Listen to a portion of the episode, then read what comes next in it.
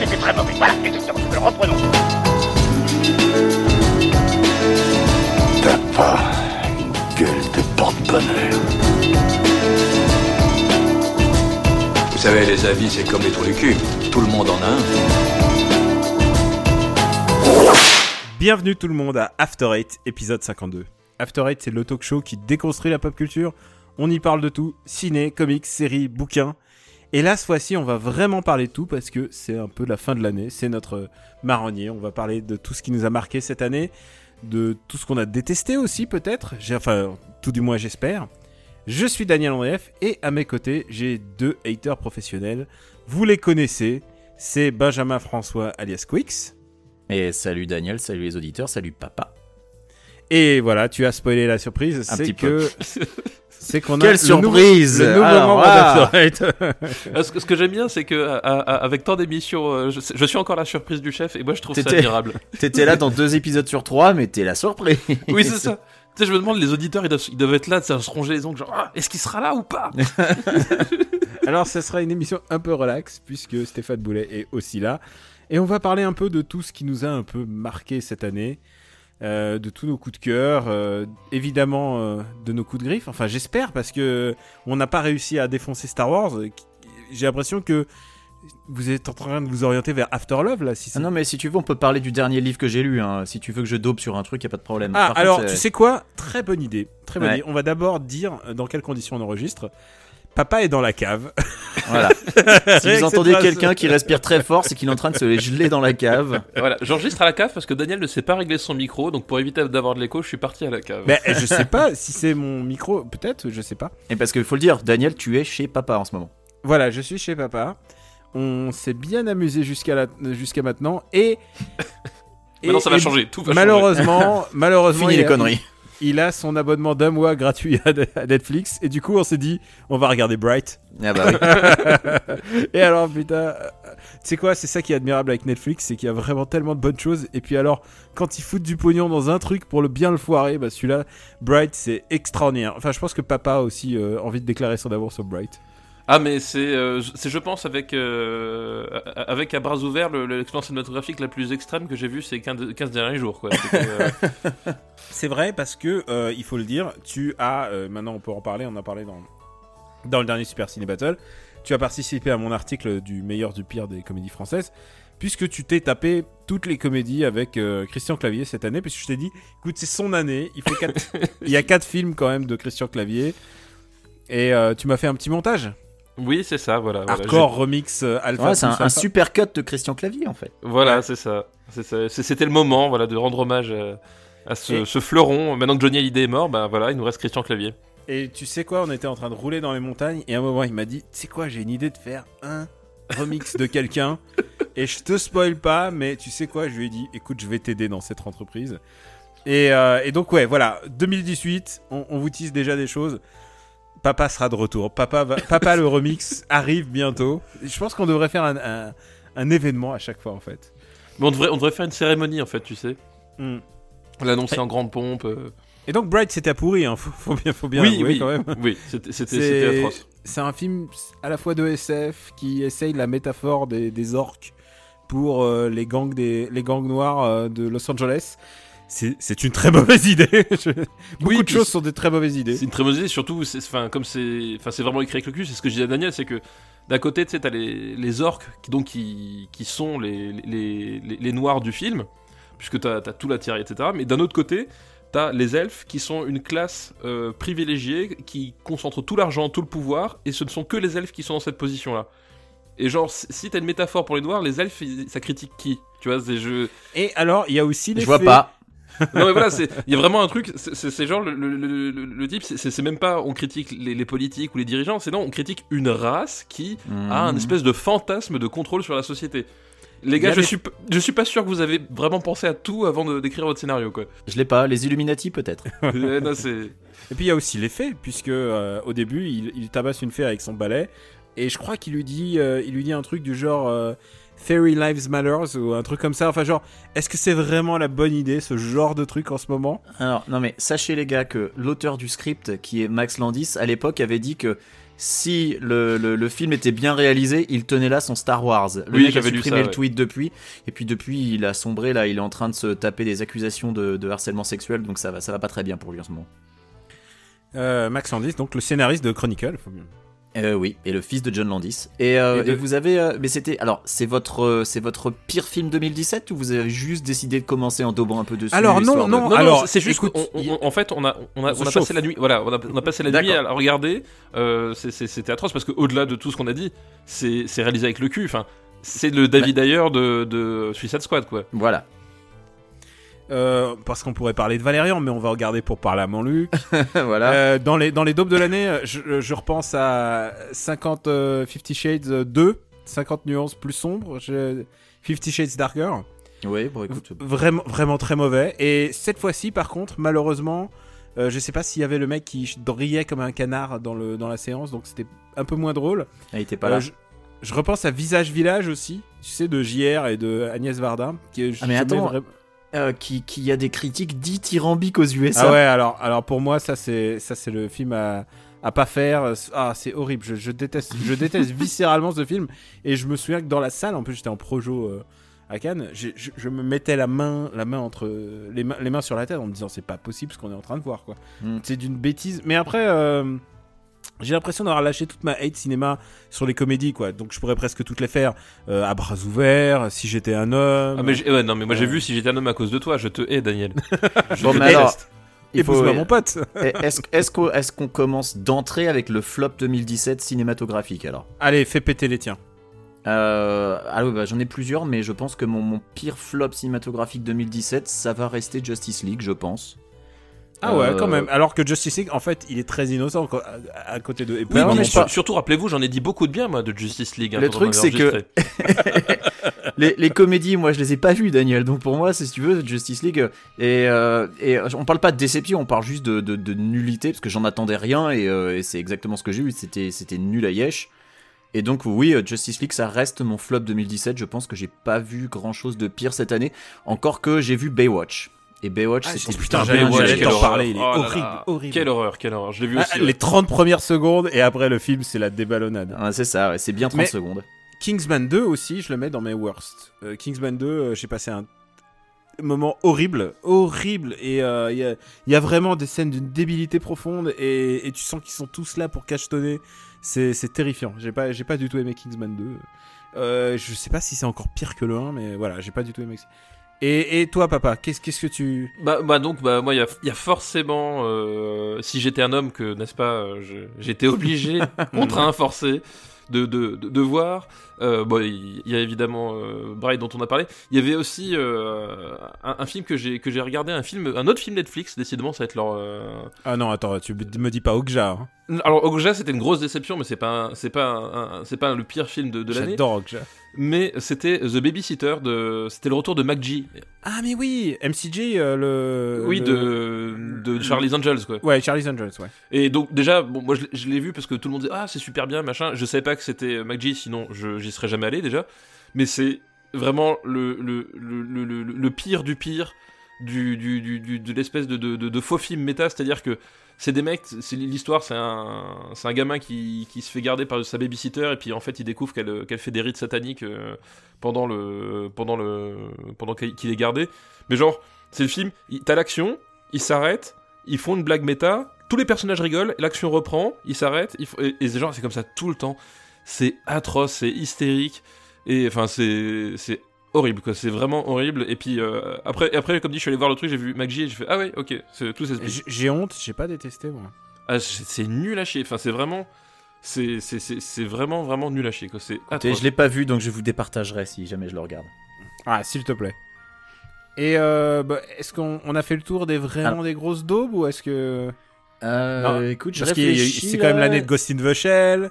Ah, mais je Oui, c'est vrai qu'il y avait Ghost in the Shell aussi. Ouais, euh, Il y a eu La La Land. Enfin, on peut pas dire Ah. que La La Land soit une grosse daube, mais c'est un film qui est tout- il y a plein de gens. Ah, j'ai trouvé ça nul à yesh, mais j'ai trouvé Ouais. ça moins nul à yesh que. que C'est l'année de The Last Face, le film Ah de oui, Sean mais- Penn. oui, c'est avec, vrai. Sh- avec Sean Penn qui envoie Javi Bardem et euh, Charlize Theron, je crois, ou c'est Nicole Kidman Mais La La Land, si tu veux, on peut lui décerner le top de film le plus overhypé de l'année, par contre. Parce que clairement. Alors non, je lui décernerai pas parce que quand même, il s'est fait quand même souffler son Oscar comme un comme un bleu. Ouais, mais il en a eu la- quand même. Il a, sur il a- scène, il a- ouais, mais sur scène, c'était celui qu'il devait avoir et, et finalement, il l'a pas eu.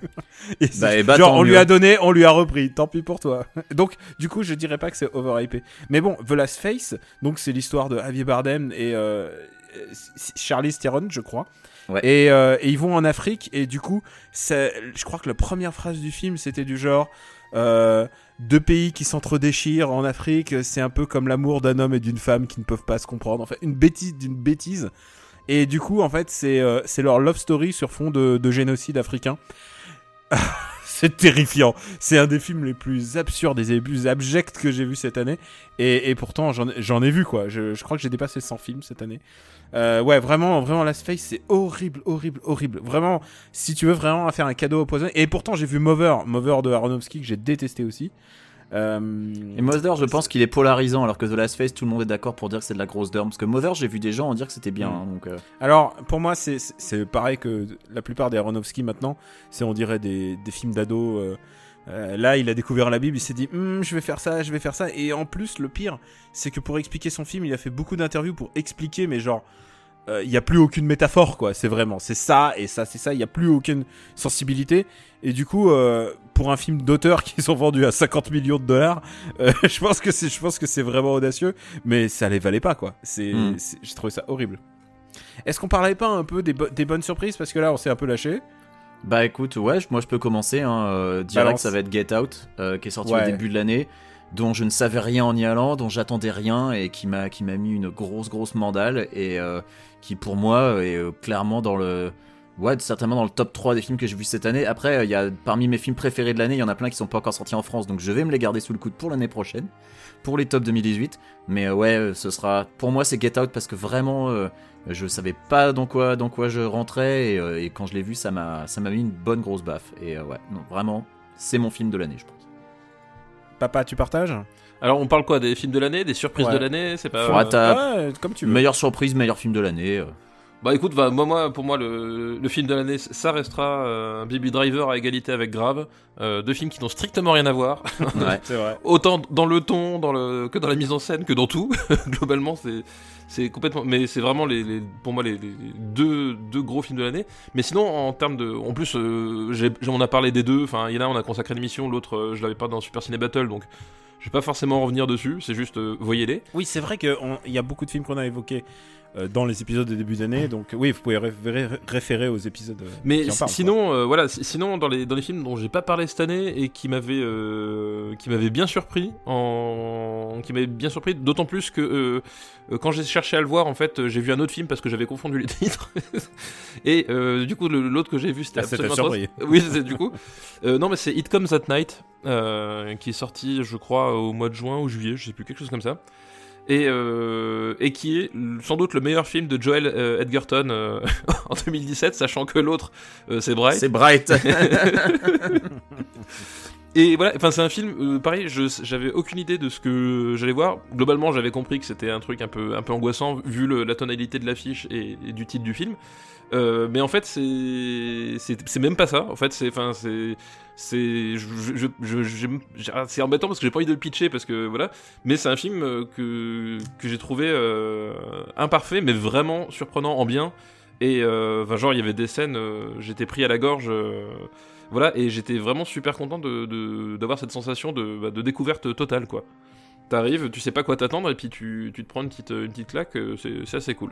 C'est un peu, c'est un peu le syndrome Détroit. C'est, tu sais pas ce que tu vas Oui, voir mais- et tu fais, wow putain, je pense Ouais, mais Détroit, c'est la quatre- gueule. C'est Catherine Bigelow, je connaissais le sujet, tu vois, c'était, Voilà, c'était ouais. pas pareil, c'était pas les mêmes dispositions. Là, je, je- comme dit, en plus, j'avais, j'avais- j'ai- c'était au point que j'avais même confondu le deux films, hein, donc euh, Mm. au niveau du titre. Donc euh, je suis arrivé complètement à poil, et euh, donc voilà, donc Hit Come at Night, que Alors, je recommande. Un film où je suis, ah, tu parles de arriver complètement à poil pour un film. The Square, donc le film qui a eu la Palme d'Or, euh, complètement inattendu et il m'a vraiment, vraiment balayé comme euh, comme on dit. Euh, c'est euh, l'histoire d'un mec qui euh, qui s'occupe d'un musée d'art moderne euh, en Suède si je me souviens bien et euh, et sa vie euh, part en, sucette. C'est vraiment euh, genre il est il est père euh, il est père célibataire, il s'occupe de ses enfants, mais en même temps il se fait voler son portable dès le début du film. Enfin vraiment il lui arrive plein de galères. Et et c'est un film qui présente l'art moderne, mais pour une fois pas Alors dit comme, comme ça, ça ressemble à une comédie française le début. Ouais, hein. non, non, non, non, non, c'est va- non, non, c'est vache. ouais, c'est un film qui a, a eu la, genre la Palme d'Or. Une comédie française n'aurait jamais eu la Palme d'Or. je peux- Je peux t'assurer. Bah au revoir Et- les enfants, non Ils n'ont pas. Non, mais mais du coup, euh, du coup, c'est vraiment ouais. The Square m'a complètement euh, m'a complètement bousculé.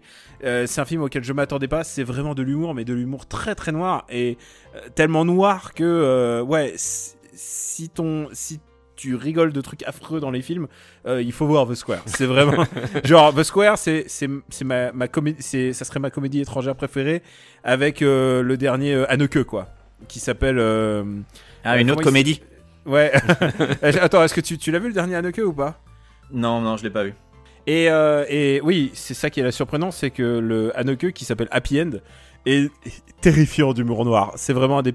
Si tu admets qu'un film parle euh, d'un vieil homme qui veut se suicider et d'un mec qui se fait choper par sa femme euh, sur des sur des, qui va sur des, des sites de chat euh, internet pour pour des délires sadomaso et en même temps une petite fille qui voit ce, ce grand-père en train de se qui veut se suicider qui lui demande de l'aide et euh, et Ah, en c'est le dernier a- clavier, ça, c'est ça? Et en plus, Isabelle Huppert, donc en général, Isabelle Huppert, tu sais que tu vas pas te marrer. C'est c'est incroyable, c'est incroyable. Vraiment, j'ai rigolé, mais j'ai rigolé parce que c'est l'univers d'Anneke et du coup, c'est vraiment très très très très noir. Est-ce que je peux parler quand même de mon film de l'année? Euh, Mon film de l'année, c'est Lost City of Z. J'en avais parlé à l'époque euh, de sa sortie. C'est James Gray et euh, c'est un beau film sur mais très lent, c'est très particulier.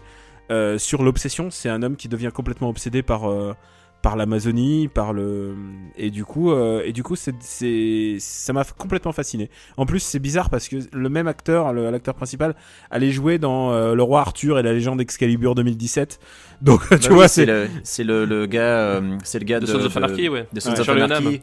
Et de Pacific Rim, ouais, Charlie Hunnam. Ouais. Et du coup, euh, du coup, ça fait bizarre de le voir à la fois dans un film tout pourri cette année et vraiment dans mon film préféré de l'année. Euh, vraiment, Lost City of Z, vraiment grand grand film. Je pourrais citer encore dans les films qui m'ont marqué, il y a Logan quand même, qui est vraiment un bon film de Oui, ouais, super-héros. Logan, ouais. Ouais, Ah bah on peut Euh, dire meilleur film de super-héros de l'année, hein, si tu veux. ouais, Alors, ouais, grosse claque quoi. avec, les- avec Lego Batman The Movie. et ça dépend si tu considères John Wick 2 comme un film, comme un film de super-héros. Et, euh, et je voulais en placer une pour un film, pour deux films français. Euh, tant- on en a pas beaucoup parlé, mais euh, Au revoir Léo. Et, Bon, on en euh, a parlé juste dans le dernier épisode de Super City juste dans Battle le en fait. Super Nintendo Battle et Problemos, euh, qui est un peu ma comédie de l'année. Et euh, la comédie du bon goût, on va dire. C'est vraiment une vraie, vraie chouette comédie. Je crois qu'on a fait un peu le tour du- des films là. Ah bah on a fait 20 minutes sur les films, donc effectivement. Est-ce que, est-ce que ça serait pas marrant de parler des séries et, et alors là, c'est papa qui m'avait suggéré ça. Ce serait pas la, la série, euh, la meilleure série qu'on n'a pas encore regardée Euh, ouais, alors moi C'est très qui- simple. C'est Twin Peaks? Euh, non, c'est The Wire que j'ai toujours pas regardé. et qui a priori, plus, et qui a Benjamin. priori est la meilleure série euh, et je l'ai toujours pas regardée. Donc euh, donc voilà. Donc moi c'était pas dur, à vous. Bah écoute, moi la, la meilleure série de 2017 que j'ai toujours pas regardée, c'est Mindhunter a priori. Ah oui, de Euh, 2017. Ah oui, parce oui. que si on fait de 2017, euh, ouais, j'en ai d'autres. Ouais, a priori moi c'est celle-là que j'ai pas encore regardée de 2017 et qui, serait- qui pourrait être euh, euh, dans, dans un top éventuel. Alors moi, il y a Twin Peaks que j'ai pas encore vu. Et euh, parce que je me le garde pour un moment où je serai bien luné. Et je pense qu'il faut être bien luné pour Twin Peaks. Moi, je Euh, pense je qu'il faut être bien défoncé, moi. Et, euh, et plus, plus proche de nous, euh, vu que j'adore le film, je me suis toujours pas mis à Fargo. Et, Ah oui, mais t'es le sous-merde, toi. oui. Ah, Excuse-moi de pas avoir le temps, mais j'ai vu Non Mindhunter, mais moi. pas, pas avoir le temps, le mec il va avoir toutes les comédies écrites sur le clavier, il a pas le temps d'aller voir Fargo quoi. Fous-toi de ma gueule quoi. Je suis désolé. C'est quoi cette excuse de merde quoi Je suis désolé, en plus c'est facile, c'est sur Netflix quoi. Mais oui, Bon, alors- t'as- juste à cliquer. S'il faut dire la, la série 2017 qui a l'air euh, super top et qu'on n'a pas vu, moi je vais, je vais en placer une sur Légion alors que j'ai toujours pas vu. Ah bah ouais. Bah du coup, Voilà. Légion, moi C'est vraiment, c'est vraiment le, le podcast des experts. Euh, Alors euh, j'aurais bien- j'aurais bien vu ça. Ah ben ouais, le mais, meilleur euh, qu'on n'a pas Non mais. Légion pour le coup je peux, lui- je peux lui en parler enfin, parce que parce que moi enfin euh, je- c'est celle que je mettrais euh, en haut C'est de, ton de- top de- ouais en haut de ma de, en haut de ma liste pour 2017 quoi. Voilà, Bah tu vois, bah, tu peux en parler parce que je sais même pas si j'ai un top série 2017 en fait, parce que j'ai pas vu grand chose en série euh, qui soit originale cette année, donc euh, bah parle un peu de Légion. Bah du coup Légion bah oui donc c'est euh, bah c'est par le le showrunner de, des premières saisons de Fargo euh, déjà. Noah Hawley, tout à fait. Voilà, donc ça, ça place un peu le, un peu le bonhomme, et donc ça suit les, les aventures de, de Légion, qui est un, qui est un mutant de, de l'univers X-Men. Sauf que ça, bon, globalement, en fait, t'as pas besoin de le savoir. Ils et s'en battent les couilles. il s'en bat co- complètement les couilles. Mais l'idée, c'est que voilà, c'est quelqu'un qui, a des- qui a des super pouvoirs psychiques et qui, en plus, euh, a un léger souci de personnalité, euh, qui est qu'ils sont nombreux dans sa tête. Et, euh, et le pitch, c'est ça. Et euh, globalement, la, série adopte complètement ce point de vue, c'est-à-dire euh, un espèce d'univers complètement baroque, complètement, complètement décalé et, et à la fois, à la fois doudingue, et à la fois vraiment parfois très très dur où en fait tu, tu sais jamais trop si, si, si t'es dans la tête du personnage ou pas, si ce qui se passe ou ce qui se passe réellement ou pas, ce qui, ce qui est passé avant après, enfin une espèce de, de côté voilà de côté kaléidoscope. Vraiment, c'est vraiment un, espèce de kaléidoscope. Et en même temps, euh, te- tu t'as pas le côté euh, euh, la facilité que t'as que t'as chez, chez certains à faire un truc qui est complètement qui, a- qui est complètement éclaté et qui en fait du coup n'a strictement aucun sens et qui est juste là pour faire genre. C'est-à-dire que là, Ouais. c'est que euh, t'as vraiment le côté kaléidoscope puzzle, c'est-à-dire qu'à un moment donné, si, si tu prends le temps de t'investir dans le truc et de, re- de remettre les pièces ensemble, tu vois que ça a une vraie cohérence, une vraie logique, et surtout que t'as as des vrais arcs de d'évolution pour, pour les personnages, quoi. Et, et voilà, et vi- visuellement, t'as des, t'as des, t'as des trucs euh, vraiment, vraiment magnifiques, quoi. Alors, Donc moi, les- je, je- je suis un, je suis un amoureux de, de Legion, enfin, pas un amoureux, mais plutôt un amateur euh, du personnage. Enfin, je connais tout l'univers euh, dans les X-Men, le fils du professeur Xavier, et le fait qu'ils aient tout bazardé et qu'ils ont fait un peu à la propre sauce, pourquoi pas? Mais par contre, j'ai trouvé, euh, pour avoir vu les, les deux premiers, peut-être que je me trompe et je continuerai euh, à, à l'occasion. Et il faut dire qu'il y a quand même eu beaucoup de, beaucoup de séries pourries. euh, que, enfin, il y a, il y a trop de séries, il y a trop de séries pour, euh, pour s'attarder sur un truc qui t'accroche pas tout de suite. J'ai trouvé que ça se croyait un peu trop malin par rapport à ce que c'était. Mais euh, c'est- j'ai juste une impression sur les deux premiers épisodes. Bah alors ne regarde surtout pas Twin Peaks saison 3. je note, je note ton conseil. dire. Donc papa, est-ce que Légion est ton top 2017 en série? Bah en, en top, euh, ouais, en, en série euh, 9 de 2017, euh, comme j'ai pas vu Manhunter, euh, oui, je pense que c'est ce qui, c'est ce qui se place en, en tête, quoi. D'accord. Daniel, tu peux placer le tien parce que moi je viens de me trouver un top 2017 série en fait, mais je peux le garder pour la fin. Euh, bah alors il y en a eu plusieurs, il y a eu Better Call Saul pour moi. euh, Better Ouais, Call mais c'est pas une euh, série de 2017. euh, Ouais, Better mais Call saison 3, moi je écoute, je- c'est une série que, que je défends, je trouve que c'est extraordinaire. Euh, mais hum, Mindhunter était vraiment très très chouette, j'ai vraiment accroché. Et sinon, si on peut admettre que c'est pas une nouvelle série, mais c'est presque un retour pour moi, j'ai regardé le crossover euh, euh, Crisis on Earth, euh, Earth X de, qui réunit Arrow, Flash et euh, les. Et, Ah, les- les, super-héros d'ici de la ouais, CW. ouais, tout le C- C- CW euh, verse. Et c'était hilarant en fait, parce que en fait c'est un monde parallèle et, et avec que des nazis. Il y a Supergirl nazi, il y a Arrow nazi, et euh, c'est que des fachos et ils débarquent dans le monde. Nazi. Non, il y a, y a que, il y a que les, que les héros CW qui arrivent en version nazie. C'est vraiment bien foutu. Alors, je dirais pas, je dirais pas que c'est de la bonne série. Et bien Alors évidemment. bien foutu, bien foutu à l'échelle de CW. Hein, ouais, voilà, on- voilà. On, on reste dans des, dans des standards visuels qui demandent beaucoup d'indulgence. Ah, tu serais, tu serais surpris à quel point ils y mettent beaucoup de passion et d'inventivité Ah mais ça, par je- rapport aux moyens qu'ils ont, quoi. Je pense que Fabio Antoninette met aussi beaucoup de passion dans ses films. Attention, hein, ça- ça n'a rien à voir. T'es dégueulasse.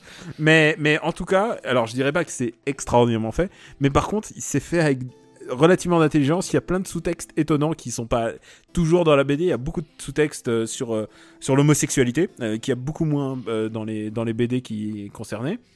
Et, euh, et ouais, et en fait, c'est- génial quoi de voir Supergirl nazi, qui Supergirl qui affronte la Supergirl nazie.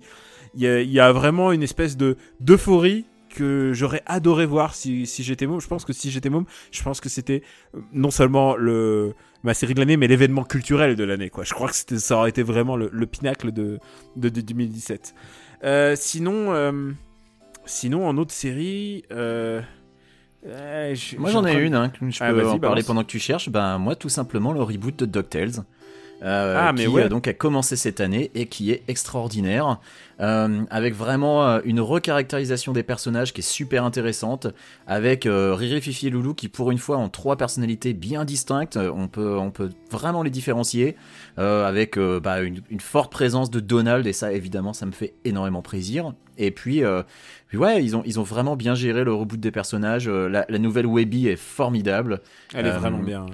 Et puis euh, même Flagada Jones est, euh, très drôle. euh, tu, sens que le personnage, il, s'en garde sous le coude en lui, en lui inventant une backstory. C'est à chaque fois un personnage. c'est même pas un personnage B dans les épisodes, c'est un personnage C super mineur, mais à chaque fois il lui arrive des trucs super drôles où tu te dis que voilà, un jour il y aura, un épisode dédié à, à ce personnage-là, à Launchpad. Mais ouais, vraiment, c'est une série très inventive, très drôle. Euh, qui euh, a deux niveaux de lecture la plupart du temps, pas tous les épisodes, mais il y en a certains qui ont deux niveaux de lecture. Et puis euh, ouais, ça se regarde par petits et grands, c'est vraiment super. Moi j'étais, euh, je suis en amour devant ce reboot de DuckTales, alors que j'avais, j'avais quand même un peu peur. Et ouais, je suis, je suis à fond dedans. C'est euh, c'est d'autant plus surprenant parce que vraiment ils, ré- ils, ils explorent complètement les mythes, mais en même temps ils, ils incorporent le canon de Karl Barks, mais en même temps Tout ils incorporent aussi euh, celui de Don Rosa. C'est vraiment très très intelligemment construit. C'est très respectueux Ouais. et vraiment tu sens l'amour pour les personnages des, des mecs qui sont derrière euh, ou des nanas qui sont derrière cette série. Vraiment, il y a, c'est fait dans l'amour des persos et donc c'est, c'est vraiment super. Alors, je suis sûr qu'il y a eu de l'amour des persos, par exemple, mais, mais par exemple, si tu. Pour un autre, un autre euh, produit de fiction qui a, qui a un peu exploré son, son origine, comparé à Alien Covenant, par exemple, qui est sorti cette année. Ouais, on revient pas sur les films. On a déjà fait assez longtemps sur les films. Là, Alors, voilà, on va ça, reparler de Valérian. hein. C'était mon top. Est-ce que est-ce qu'on fait les flops séries ou est-ce que tu veux encore placer un dernier top, euh, Daniel, en série?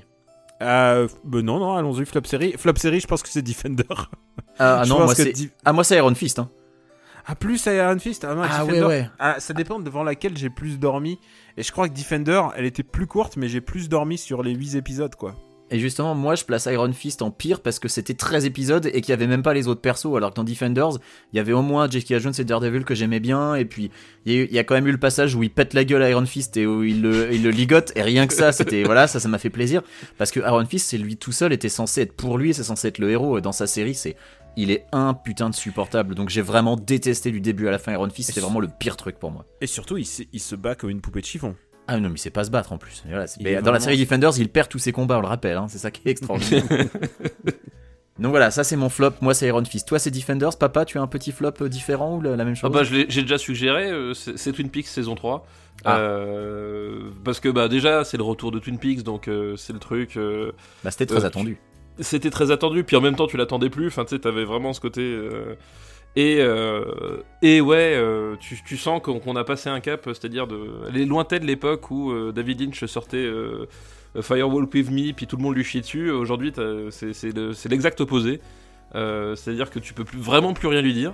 Et, et pour le coup c'est David Lynch sans contrainte mais dans ce qu'il y a de pire quoi et euh, voilà, quand je parlais de, de mecs qui font des trucs euh, juste parce qu'ils peuvent le faire, mais qu'au bout d'un moment ça sert plus à rien, euh, Twin Peaks saison 3, ça se pose là. Enfin, il y a des épisodes entiers où tu vois un mec qui remplit des contrats d'assurance. Voilà, c'est- pour te, pour te Putain, situer. solde, solde. Je, je- C'est- regarde te- ce soir. pour te situer le, le- le niveau d'intérêt du truc mais enfin voilà il y, a- il y a et en plus niveau traitement des personnages et tout enfin il y a vraiment des c'est il y, a- il y a quelques fulgurances il y a quelques trucs en fait c'est surtout il y a des trucs que tu te dis oui euh, euh, c'est cool qu'ils puissent se permettre ce genre de choses à la télévision honnêtement c'est effectivement c'est cool par contre est-ce que ça a servi à quelque chose? Est-ce que ça vaut le coup de se taper Je connais 18 des gens épisodes- qui sont mordus. Hein. 18 épisodes d'une heure pour, euh, pour 5 minutes qui enfin, euh, honnêtement euh, honnêtement non enfin vraiment j'ai j'ai lâché avant la fin parce que ça, ça m'a tellement saoulé Mulholland Drive et les... et oui mais Mulholland Drive ça va quelque part ça a un sens il y a et puis, et puis surtout Enfin, je veux dire Drive- la période où il était le moins narratif, il était de moins en moins narratif, quoi. bah Mulholland Drive c'est un film en plus que je trouve ultra limpide pour le coup euh, et c'est même pas tant ça le problème c'est que Mulholland Drive t'as une mise en scène euh, complètement maboule qui justement te conduit à, à, à- à faire du sens et puis à, à créer des choses là là t'as des, t'as des épisodes entiers qui sont mais dégueulasses visuellement et d'un point de vue mise en scène t'as une espèce de, de, de, de non mise en scène absolue dans, à certains moments Enfin, c'est limite du foutage de gueule. Enfin, voilà. Donc après, c'est rigolo parce que t'as as David Lynch qui, euh, euh, siffle du Rammstein euh, sur fond d'explosion nucléaire. Ok, non mais en plus ça c'est des- c'est c'est- je pareil, j'invente pas, c'est une scène qui est tirée du truc. Alors, en Bah, ça, la scène, elle hein. ça, ça j'ai envie de le voir. Non mais la scène elle est rigolote parce que tu connais David Lynch, parce que tu connais le truc, mais euh, au bout d'un moment tu te rends compte que oui, il, il s'amuse, il se fait plaisir, c'est pareil. Il convoque plein de groupes cool pour chanter à la fin de ses épisodes. Ça Oui, il y sert a c'est juste dans un épisode, Ouais. je crois. Ouais, c'est ça, c'est ça. C'est juste dire, ouais, on est potes, ils viennent et ils font un bœuf pour moi. Ok, elle est, elle est cool ta vie, super. Ça me rappelle le spectacle de Jamel Debbouze, il passe deux heures à, à nous apprendre que sa vie est formidable. Ok, rien à branler, rien à branler, quoi, vraiment. Bah, il faut te parler de, ta, de sa vie hein, dans, un- dans un stand-up.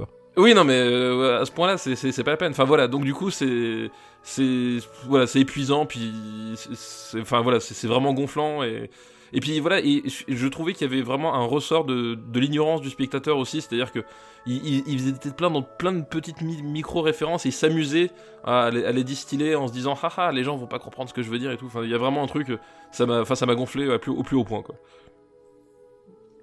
Je, je, quand un jour où je serai bien luné, je me la ferai. Ah ouais, c'est surtout qu'il faut pas être bien luné, faut avoir un, un stock de, de Red Bull en fait. Un stock de Red Bull et, En et plus, ta tu sais Switch je et, m'endors- et- et ta Switch Je m'endors, je m'endors facilement. hein. ouais, et ta Switch sur les genoux pour avoir quelque chose à faire en attendant, tu vois, c'est limite ça. Non mais c'est-à-dire c'est- c'est c'est pour dire à tel point la, la connerie de certains de certains passages, c'est que c'est une série qui à un moment donné tue un, un, un gosse pour rien. Juste parce que on peut se Ah le bah, permettre. Attends, attends, qu'est-ce qui est pas positif là-dedans? Non mais, non, je dire- non mais, il- non mais vraiment, il, Ça ils le commence comme Alien versus Predator, hein, ce que tu me racontes. il- non mais Ah non, c'est-à-dire ça qu'il- commence, non, ça mais- commence comme volte-face. On tue un gosse et hop. Non mais là, il tue un gosse parce qu'il peut se le permettre. Et, et genre, on est encore en 1990, c'est-à-dire qu'aujourd'hui, c'est le genre de truc qui est plus du tout tabou. C'est-à-dire que c'est une, c'est une série qui a été faite en 2017, comme si euh, tout ce qu'il y a eu entre 2000 et 2010 n'avait jamais existé. C'est vraiment un truc, un truc genre. Alors, ah oui. je pense oh, que pour je- David je- Lynch qui n'a pas la télé, je pense que c'est c'est le cas. Non mais c'est bien sûr c'est le cas. Mais après, Mais- je j'ai pas vu encore. Non mais c'est c'est je pense que c'est c'est peut-être là, mais c'est vraiment l'impression que ça. C'est-à-dire que t'as ce côté, le mec, il essaye de gagner des combats qui ne sont plus à mener. Enfin, tu vois, il y a vraiment ce côté-là. Et euh... C'est comme les gens qui disent ah là là, le jeu vidéo il va gagner, mais il faut le soutenir et tout ça. Voilà, c'est Oui, ça. Non mais ce c'est vrai, vraiment mon ce que tu esprit, veux c'est- dire. C'est vraiment mon esprit, c'est vraiment, c'est genre, euh, euh, oui, on, on- on fait des trucs pour faire bouger les lignes, alors que tes lignes, mec, ça fait 10 ans qu'elles ont bougé, tu vois, c'est...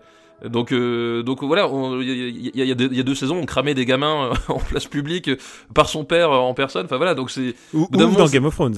Oui, non mais justement, c'est ça, que je- c'est ça dont je parle, donc euh, au bout d'un moment, c'est... Voilà, c'est vraiment le, ce, ce côté, euh, tu, tu, tu- mec, tes combats, t'as pas besoin de les, de les livrer, on les a déjà gagnés, on, on s'en fout, tu n'apportes rien de plus. Euh, fais, fais quelque chose, quoi, mais pas ça. Je voulais juste en placer une autre. C'est par contre une série que j'ai beaucoup aimée. Et, saison 2 de Master of None. Euh, je trouve ça brillant- brillantissime. Ah oui, Et, oui, euh, oui, je très pense bien. que plusieurs des- de mes épisodes préférés de tous les temps sont dans cette série. Euh, je pense à l'épisode de Thanksgiving. euh, l'épisode du date était très très bien aussi. L'épisode du date est vraiment super et l'épisode de New York où il y a presque pas les héros en fait est, est vraiment brillant. Mais l'épisode de Thanksgiving, je pense, c'est un de mes moments de fiction préférés de tous les temps en fait. Je crois que c'est un de mes épisodes, genre, euh, je le Et- mets aux côtés de Battlestar Galactica et de, de gros trucs quoi. C'est vraiment. c'est un épisode en plus qu'on peut regarder sans avoir regardé le reste de la série, l'épisode de Thanksgiving. Ouais. C'est ça qui est le plus incroyable. Ouais, Alors tu connais, tu connais mieux les personnages si évidemment t'as regardé le reste de la série, mais c'est vraiment un épisode qui est, euh, qui est à part quoi et qui est vraiment super. Et c'est ça qui est génial avec ce mec, avec Aziz Ansari, c'est qu'au fur et à mesure, bah, il maîtrise de mieux en mieux l'écriture, la, les séries, tu le vois vraiment grandir et, euh, et pousser son, son art à un niveau euh, qui, vraiment au-dessus de ce qu'il y avait et dans saison 1 et dans ses stand-up. Je trouve ça passionnant en fait à voir et honnêtement je trouve ça bouleversant quoi. Quand il réussit des trucs, c'est vraiment extraordinaire. Alors évidemment ça commence très doucement la saison 2 et, et puis au fur et à mesure, ça commence comme un pastiche de- des films italiens en noir et blanc. Et après euh, vraiment ça Et en décolle. italien en plus. Ouais, et ça décolle d'une force, vraiment, c'est très extraordinaire série, euh, série Netflix d'ailleurs, je crois. Est-ce que vous, euh, je vous sens été là, je vous sens, je vous sens chaud, je, vous, je vous sens chaud bouillant là, les séries, ça vous a, ça vous a bien, bien. Ah, moi, je suis remonté à bloc, moi. Euh, quelle est ta personnalité euh, la plus haïe de l'année? Moi, la personnalité la plus haïe de l'année? Ouais. Il y en a beaucoup. part Daniel. Oui, à part, à part Daniel. À part évidemment. papa. Bah, et- évidemment, par Daniel à part qui t'a fait regarder toutes À part ces, tous ces films de merde. Ah non, moi je t'ai pas fait regarder une seule comédie avec C'est vrai, c'est vrai. Non, mais toi, t'es gentil, Même Benjamin. il t'a écouté, ça suffit. Euh, non, il y, a- il y a eu beaucoup de personnalités euh, détestées de l'année. Euh... T'as le droit aux politiques. Hein. Bah, juste, bah, de toute façon, ça va jouer là-dessus. À mon Wauquiez. Debré, il était sympa. C'est c'est soit Laurent Wauquiez, soit Donald Trump. On Mais touche pas, à- on touche pas à Jean-Louis Debré. en fait, j'ai un trio. J'ai Laurent Wauquiez, Donald Trump et Eugénie Bastier. Et voilà, à partir de là, tu choisis ce que tu veux. Choisis tes J'allais armes. dire, si tu prends Trump, je prends Eugénie Bastier. Ouais, voilà, c'est- c'est- Choisis tes armes, camarade. Mais c'est bah du coup, Ah. je vais prendre Vauquier. Voilà, comme ça, c'est fait. Euh, voilà, enfin, c'est mon président de région, euh, Lolo, euh, qui, qui- Ah, c'est c'est quoi? Non, tu rigoles. Là où je suis en ce moment, c'est Bah oui, c'est- région Vauquier c'est la région Vauquier et c'est c'est- c'est Oh l'homme qui- putain, je retiens ma respiration. c'est l'homme qui est est tellement creux qu'il a besoin de se teindre les cheveux en gris pour qu'on le prenne au sérieux, tu vois. C'est. Non, mais maintenant, maintenant, ils sont vraiment gris, là, je crois. Non, mais maintenant, oui. Enfin, enfin bref, je, je sais même pas par où commencer. Tellement ce, ce- ce type est, est- est- est abject et. euh, Pourtant, c'est lui Et- qui va reconstruire la droite et tu vas reprendre foi en la droite. Non, il va pas. Il va, reconstru- il va, il va reconstruire l'extrême droite. Ça, ok, on a bien compris. Il est bien parti pour y arriver. Euh, non, mais j'espère qu'il va se faire renverser par un camion, qu'il va perdre l'usage de ses deux pieds et qu'il va arrêter de nous faire chier. Euh, putain, je, enfin, c'est c'est vi- c'est vi- c'est viscéral. Voilà. Ah, ok, tu, tu le détestes, ok. Oui, je, je- je le déteste. Euh, toi, tu choisis quoi, Quix, déjà? Écoute, euh, moi, Un truc moi, encore plus peace and love que, que quelqu'un qui va se faire renverser par un camion. J'ai le choix entre Donald Trump et Eugénie Bastier, donc si tu veux, ça va être. Garde-toi Trump vais- pour un autre jour. Euh, D'accord, bah écoute, je vais prendre Eugénie Bastier, alors du coup, euh, qui, euh, pas plus tard qu'aujourd'hui, il y a quelques heures, euh, a, encore, euh, a encore fait des siennes, puisque euh, elle se retrouve à, à soutenir euh, Julien Rochdy dans un tweet. Un tweet où euh, Julien Rochdy, donc on le rappelle, c'est le président du Front National Jeunesse, ou ancien président du Front National Jeunesse, et qui donc euh, tweet un truc euh, où il décide de, de poster une photo d'un Asiatique en l'appelant Chong, et euh, qui évidemment se fait tomber dessus, et là il dit, bah, Comme dans un clip de PNL, quoi. euh, c'est c'est son prénom alors que c'est pas du tout le prénom du gars. Oui, comme dans un clip de PNL. Et euh, Eugénie Bastier qui arrive à sa rescousse en disant oui, c'est comme si tu prenais un Français et que tu l'appelais Robert. Et, et voilà, et Ah voilà. bah non, non, c'est pas du tout où la on même en est. Non, parce que moi, ça m'arrive donc- d'appeler Papa Robert. hein. Mais voilà, bon, c'est pas euh, du tout méchant. il fallait pas être devin pour se rendre compte que Bastier elle était pas juste à droite mais qu'elle était d'extrême droite. Bon bah là voilà, on en a l'illustration directe. Euh, on- Bon bah partant de là, euh, qu'est-ce que vous voulez que je vous dise moi le, Moi, le Figaro a recruté encore une, une personnalité d'élite. vous me mettez la pression parce que moi, je voulais juste remettre une couche sur Morandini. C'est une année où on n'a pas parlé de Morandini. Morandini, c'est notre best-of, c'est notre épisode le plus téléchargé de tous les temps. Euh, le truc qui m'impressionne, enfin, je veux dire, comparativement à, vos, deux, vos deux gars, il est moins nuisible. Enfin, je veux dire, il a pas d'idée. Donc, euh, déjà, il a juste une attitude, il a juste euh, son professionnalisme à lui. Mais moi, ce qui me choque, c'est que je prends ça sur une année durant, c'est-à-dire euh, entre la rentrée et aujourd'hui. Le mec, le, mec, on a cru a cru que c'était fini là. Ça, ça y est. Il avait, il avait les, les poursuites et il avait son, il- et on lui promettait quand même une émission, un, un JT. Je l'ai regardé, hein, c'est vraiment de la merde. hein. C'est vraiment du, du Star People News sur une chaîne de télé à 11h. C'est vraiment sur une chaîne de, de télé d'info en plus, tu vois. C'est vraiment pathétique. Mais, Mais est-ce ce que qui c'est me pas, fait- pas un placard quelque part? Non, non, non, non, c'est pas un placard. Il a son Il a émission. une audience il- vraiment? Il est trop content. Ah bah non, mais c'est c'est une chaîne de télé d'info, c'est autre chose. Ouais. Mais le problème, c'est qu'on lui, on, on lui donne de l'audience, on lui accorde.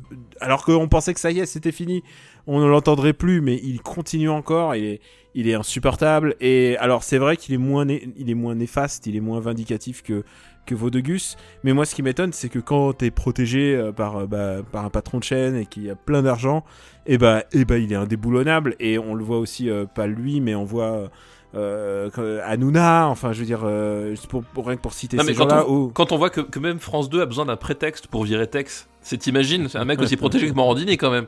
Oui, oui. Ou euh, j'ai vu, vu que Koé s'est pris euh, un amende de 1 million, 1 million d'euros pa- pour une pour un canular téléphonique vraiment pourri euh, ou enfin. Alors attends, attends, Koé qui fait des canulars téléphoniques pourris. Euh, attends, je. je- oui. Genre, coup, ce qui est génial, c'est qu'ils ont attendu, euh, ils ont attendu celui-là pour lui donner un million. Je sais pas s'ils ont pas fait le comptabiliser de tous les ça, tous les ça. canulars. Ils ont dit non, on va lui filer 10 000, 10 000 euros de 10 000 euros d'amende par C'est comme dans canular certains États des États-Unis où tu sais les peines sont cumulatives.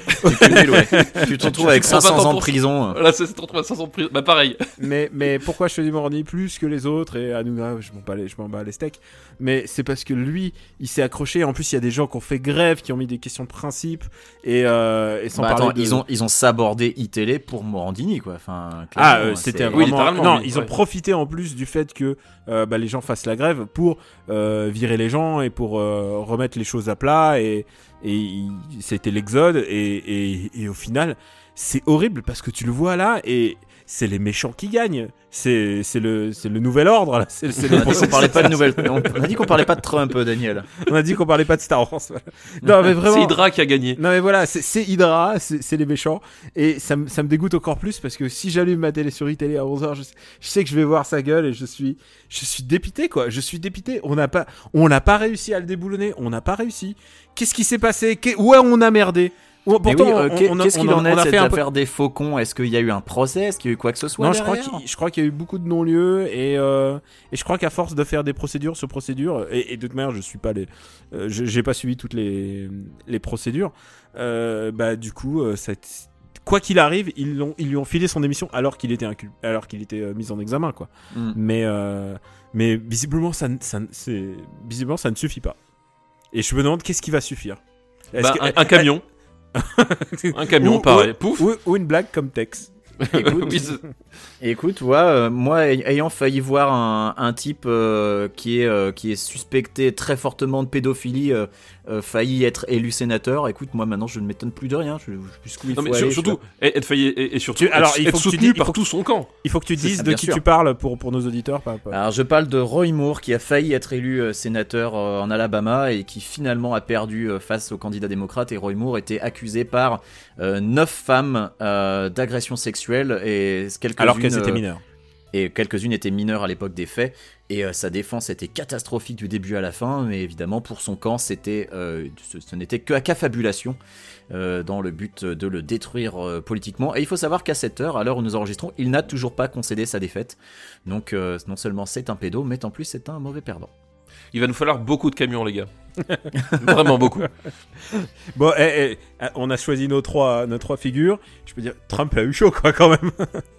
ouais Mais- mais, lui c'est pour l'ensemble de sa carrière je pense que tu sais Et- et lui Trump- ce et- sera encore celle de l'année prochaine et de C'est ça. deux Et- ans, et et- Ce que je vais dire, c'est que le- problème de Trump, le vrai problème de Trump, c'est que tu te dis que 2017, c'est peut-être pas sa pire année. On sait pas Ah, du son, tout. c'est son tour de chauffe. On, on sait pas du tout ce qui va se passer l'année prochaine et on sait même pas si on sera encore là pour en parler euh, en décembre 2018. hein. Donc, voilà euh, c'est vraiment, je pense que c'est ça aussi. c'est- On se garde parce qu'on on- on sait, tu vois, on voit le, le, le talent de l'artiste, tu sais. Euh, Benjamin, tu t'es retenu de parler de Trump pendant beaucoup d'épisodes, je le sais, parce que parfois je disais, ouais, Molo, on va pas faire Trump tout. On va pas faire tout. Je le sais, hein, je, je m'en veux presque de t'avoir dit non, Molo et tout. On va pas, on va pas tout le temps ouvrir sur. euh, Non, le c'est- dernier c'est truc, pas plus mais- tu sais, c'est mais que j'en parle déjà régulièrement avec les collègues, j'en parle avec les amis, donc euh, si je peux avoir l'émission qui soit je ma pour ne pas en parler. que là, quand j'étais, euh, quand j'étais il y a pas si longtemps au Comic Con de New York, je, je logeais chez un ami et je sais à quel point c'est, c'est, euh, c'est, euh, ça t'oppresse parce que les mecs allument leur télé, ils regardent les late shows enregistrés et ils parlent tous de ça et Mais c'est tous les jours, tous les jours, il y a un nouveau jours. truc, tous les jours. Et, et du coup, comme c'est la fin d'année et c'est peut-être l'occasion, c'est quoi ton, c'est quoi le, le pire truc pour toi? C'est quoi le, ton best-of? Le, le meilleur? Le, le pire truc qu'il ait fait cette année, Ouais, euh, le- le pire honnêtement, truc, il y en a, le il y en meilleur a du tellement, c'est difficile, mais, euh, Moi, je peux te dire de tête, moi, je, quand mais je te dirais que je, je des- mettrais le, quand il a défendu les nazis lors de la Voilà. manifestation de Charlottesville en disant qu'il y avait des gens bien dans les deux camps et des Ouais. gens et des, et des gens pas bien dans les deux camps. Et là, tu t'es là, je pense qu'on avait franchi un nouveau cap. Je pense que c'est le pays qui a vaincu Hitler. et putain, Là, il est euh, descendu voilà, très très bas là. Le, Et- le type défend les néo-nazis en disant qu'il y a voilà, il y a que les problèmes venaient des deux camps. Enfin, c'est juste, c'était pas imaginable. si Surtout tu qu'il lui suffisait de dire un truc, mais d'où on est tombé quoi Où, Mm. où on est arrivé quoi on va, on va essayer d'être un peu plus positif là d'un coup. Alors, sur, quoi, on- sur quoi on bascule? Est-ce Bah, que vous, euh, eh, parlons jeux vidéo peut-être? Bah, si tu veux, euh, on tu veux faire euh, meilleur jeu ou tu veux faire euh, une, Allez, balance, une catégorie balance, un peu? balance ton jeu de l'année. Bah, mon jeu de l'année, je viens d'y rejouer la semaine dernière. Je vais être vachement original. C'est The Legend of Zelda Breath of the Wild. Mais ouais, brofist. Euh, parce J'ai que voilà, j'ai joué là une, euh, 10 minutes avant l'enregistrement. en, en y ayant rejoué la semaine dernière, je me suis rendu compte d'à quel point ce jeu était extraordinaire. Euh, je, je- j'ouvrais ma carte et, euh, et j'activais le, le- le mode où tu peux voir où est-ce que t'es allé, où est-ce que t'es pas allé, qui me semblait un peu inutile à l'époque où il était annoncé. Et maintenant, je me rends compte de la puissance du truc, c'est que je Ah bah, me rends quand compte qu'il y a ta tellement de trucs sur la carte où je ne suis jamais allé. Moi, je suis toujours sur ma première partie, hein, je, je vais pas recommencer, mais je me rends compte qu'il y a des tonnes d'endroits où je ne suis pas allé. Alors que, tu vois, j'ai fait le jeu quasiment, enfin, j'ai pas fait à 100%, Alors, j'ai pas toutes les regardé- noix j'ai- euh, j'ai lurké, machin là. J'ai lurké, t'as fait plus de 120 heures de jeu. Ouais, ouais, j'ai fait plus de 120 heures de jeu. Mm. Euh, j'ai tous les temples. Euh, j'ai fini le DLC 2, j'ai récupéré la moto. Euh, j'ai pas fait euh, la, quête de l'épée du DLC 1, je, suis pas allé au bout, mais je, vais, essayer de le faire. Mais voilà, tout ce qui me manque, c'est les noix Korok. Mais du coup, en complétion du jeu, je suis à moins de 50%. c'est ça qui est, ouf. Je ferai pas les noix, hein, ça sert à rien, donc je, je le ferai pas. Mais, voilà, c'est un jeu qui est extraordinaire dans sa construction. C'est un jeu qui, euh, je peux comprendre qu'il est déçu des gens parce que bah, les donjons c'est plus ça. Euh, mais euh, C'est pas un jeu de donjon, c'est un jeu d'exploration. voilà, c'est un- vraiment un jeu qui est une ode à l'aventure, un appel à la promenade, à l'exploration, et qui m'a tellement rappelé le, le bonheur, le plaisir que j'avais pris sur le tout tout tout premier Zelda sur NES, parce que j'avais passé le plus clair de mon temps à chercher ces putains de palais parce que je savais pas où ils étaient. Et euh, ouais, c'est mon jeu de l'année. C'est vraiment un jeu qui m'a qui m'a donné du plaisir euh, comme comme peu d'autres l'ont fait avant, et euh, qui est qui est hors norme en fait. Je te, je te rejoins complètement, là j'y rejouais là, et, et en fait c'est ça qui est extraordinaire, c'est que les jeux, les autres jeux, tu fais le bilan de ce qu'ils t'ont apporté, mais Zelda tu regardes, tu regardes ce que ça t'apporte encore quoi. Et c'est ouais. tellement, c'est tellement énorme, c'est tellement, c'est tellement vivant, il y a tellement de choses à faire, et en même temps c'est jamais un jeu qui te prend par la main, c'est un jeu qui, te laisse, découvrir ses propres mécaniques, sa propre physique aussi, puisque je redécouvre la physique, mais à chaque fois que je découvre quelque chose que je ne connais pas, il y a toujours une nouvelle, manière d'appréhender l'environnement. Euh, et je pense que c'est un jeu non seulement qui fera date, mais en plus qu'on enseignera dans les écoles. Quoi. Il y a, Ah il y a- mais oui oui, il faut qu'on en... de toute façon, je pense que dans les écoles de game design, on l'enseigne déjà. Il Et, a euh, et tout ce que ringardisé tu dis- tous les autres open world. Quoi. Voilà, et tout ce que tu dis, c'est c'est complètement vrai, je suis évidemment entièrement d'accord, et surtout, il faut bien voir qu'on sort de Skyward Sword, qui est l'exact opposé de tout ce que tu viens de dire. Skyward Sword, c'est le jeu qui te tient par la main, qui passe 3 heures à t'apprendre toutes les mécaniques du jeu avant d'enfin te laisser dans, te lâcher, même pas dans la nature, parce que c'est un faux open world avec des couloirs de partout. Alors là, oui, pour le coup, il y a des donjons, mais c'est des donjons qui, en plus d'être courts, parfois sont pas géniaux. Alors, Il y en a qui sont bien, mais la plupart, euh, enfin la moitié sont pas géniaux. Ouais. Enfin, tu vois, Skyward Sword, c'est peut-être c'est mon épisode Zelda de salon euh, que j'aime le moins. J'ai vraiment détesté Skyward Ouais, Sword. D'où ils reviennent aussi. Ouais. Et c'est fou, quoi. Tu vois, t'as l'impression qu'ils sont partis de zéro pour revenir euh, au sommet. Et donc, c'est c'est d'autant plus impressionnant. Donc, vraiment, c'est un tour de force. Breath of the Wild, euh, voilà. C'est, c'est, je peux pas en dire plus. Et c'était une année qui a été mais riche en grands, grands jeux. Il y a vraiment eu mais le, le jeu japonais de- est revenu en force. euh, que de a- jeux extraordinaires cette année. Et, et franchement, il y en a plein qui me restent à faire. Euh, Bah, tu vois, écoute, mon second jeu de l'année, et c'est Nier Automata. Et Nier Automata t'apporte tellement de choses aussi. C'est une telle manière d'écrire et de s'adresser à toi en tant que joueur et en tant que acteur. C'est aussi, une- il y a aussi, c'est un point commun avec Zelda, c'est que c'est aussi un jeu qui est basé sur un monde qui est détruit. C'est un monde passé, donc tu redécouvres les choses. L'environnement te parle en fait. L'environnement te raconte une histoire et pourquoi il est comme ça? Pourquoi est-ce que tu fais ça? Il t'interroge sur tes choix. Il t'interroge sur les sur les choix de tes compagnons. Euh, J'adore Nier Automata, c'est un beau jeu, mais c'est un jeu brillant et, et quand il te quand il te balaye, euh, putain, mais tu tu te relèves pas quoi. C'est vraiment, je trouve ça extraordinaire d'avoir pu avoir un tel niveau d'écriture, de narration. Euh, on n'attendait pas ça non plus de la part de. Alors euh, évidemment, euh, le précédent Nier, il y avait déjà les germes de quelque chose de génial, mais là en plus ils ont fait un grand jeu à côté qui est vraiment intéressant à jouer et en même temps avec des sous-quêtes surprenantes où tu rencontres, tu croises Jean-Paul, un robot qui a l'âme de Jean-Paul Sartre euh, enfermé en lui. Il y a un robot karatéka. Enfin, c'est c'est est-ce qu'il a l'âme les- de Daniel San en lui, le robot non, mais karatéka c'est c'est toutes les choses que, que de l'absurde que j'aime dans un jeu. Comme je disais, euh, Metal Gear Solid 5, c'est un jeu où t'apprends à ton cheval à faire caca sur la route pour, pour faire glisser, pour, pour que les jeeps puissent, euh, puissent se scratcher dans le décor. Tu sais, tu vois, c'est un jeu où il y a vraiment une, gros, une énorme richesse de jeu et en même temps qui a quelque chose à te raconter. Euh, Nier c'est vraiment un très, très, très, très grand jeu et je pense que j'in- j'incite tout le monde à, à, à y jouer, mais surtout à y rejouer, puisqu'à chaque fois, il se, c'est un jeu qui se redécouvre à chaque fois, qui, qui n'est, que tu ne réexplores pas de la même manière et qui se reconstruit en fait, puisqu'il raconte à chaque fois une histoire un peu différente, euh, soit par un angle de vue différent, ou soit carrément toute une nouvelle histoire. C'est vraiment brillant. Euh, voilà, Nier Automata, euh, c'est, Ben, c'est mon autre coup de cœur de l'année. euh, Et Nier Automata, moi, il est dans un autre top, mais un top dont on parlera peut-être euh, après, parce qu'il faut que papa nous donne son jeu de l'année 2017. Bah, moi, mon jeu de l'année 2007, c'est un jeu qui n'est pas sorti en 2017. Ah. Euh, bah parce que tout simplement il est en early access et, euh, c'est assez étonnant parce que du coup je un- les early access c'est un truc que je fais très très peu. Euh, bah pour des raisons assez évidentes c'est que par définition ce sont des jeux pas finis. Et mais pourtant celui-là je me suis laissé prendre dans le piège et j'ai passé un nombre incalculable d'heures dessus je continue de passer un nombre incalculable d'heures dessus. C'est Dead Cells. Donc c'est un jeu français c'est Motion Twin et c'est un Metroidvania euh, en, deux dimensions. Et, euh, et c'est ma boule parce que, euh, parce que à la fois les mécaniques sont très simples, mais à la fois, t'as as, tellement de combinaisons dans les objets, dans, dans tout ce qu'il y a, dans toutes les possibilités, t'as plein de builds à faire, et puis tu, le, moindre, le truc peut être fatal, mais en même temps, t'as pas ce côté euh, inertie que t'as dans les Dark Souls ou des choses comme ça, où à un moment donné, tu, là, c'est vraiment hyper précis, hyper pointu, et du coup, tu ressens vraiment le côté, euh, le, côté merde, c'est l'erreur est à moi. Et voilà, je, continue d'explorer ce, jeu. En plus, chaque update, c'est pas des petites updates de merde qu'ils font à chaque fois, c'est des trucs énormes avec des, nouveaux donjons, des nouveaux boss, des nouvelles mécaniques et tout. Et, euh, je, n'arrête pas de me perdre et de me perdre encore dans, dans ce jeu de façon indéfinie.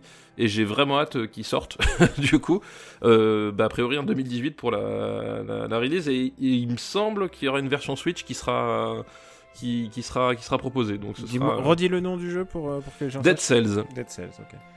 Bah du coup, s'il y a une version Switch, euh, il rentrera dans un autre top qui est le top des jeux qu'on a déjà mais qu'on a racheté sur une autre plateforme. Et la plupart du temps, c'est la Switch pour des jeux que j'ai déjà sur Steam. Et alors, je, je vais vous surprendre, euh, puisque en fait nos tops, en fait on les fait à la volée, on, on s'est écrit des petites notes. Et En fait, au début, j'avais même proposé que le public nous écrive des, des tops et on s'est dit, ouais, on va, c'est pas sur quoi on va tomber, il faudra préparer. Du coup, on, on a dit que cette année, c'est nous qui établissons un peu nos, nos les catégories. Et alors, euh, c'est quoi votre guilty pleasure de l'année? C'est-à-dire un jeu qui est pas forcément le meilleur, mais sur lequel vous avez passé des heures et des heures. Et vous n'avez pas le droit de répondre la Super Famicom euh, Mini. Alors, le, moi, c'est pas forcément un jeu sur lequel j'ai passé des heures et des heures, euh, mais, c'est un, jeu- kiffer, quoi.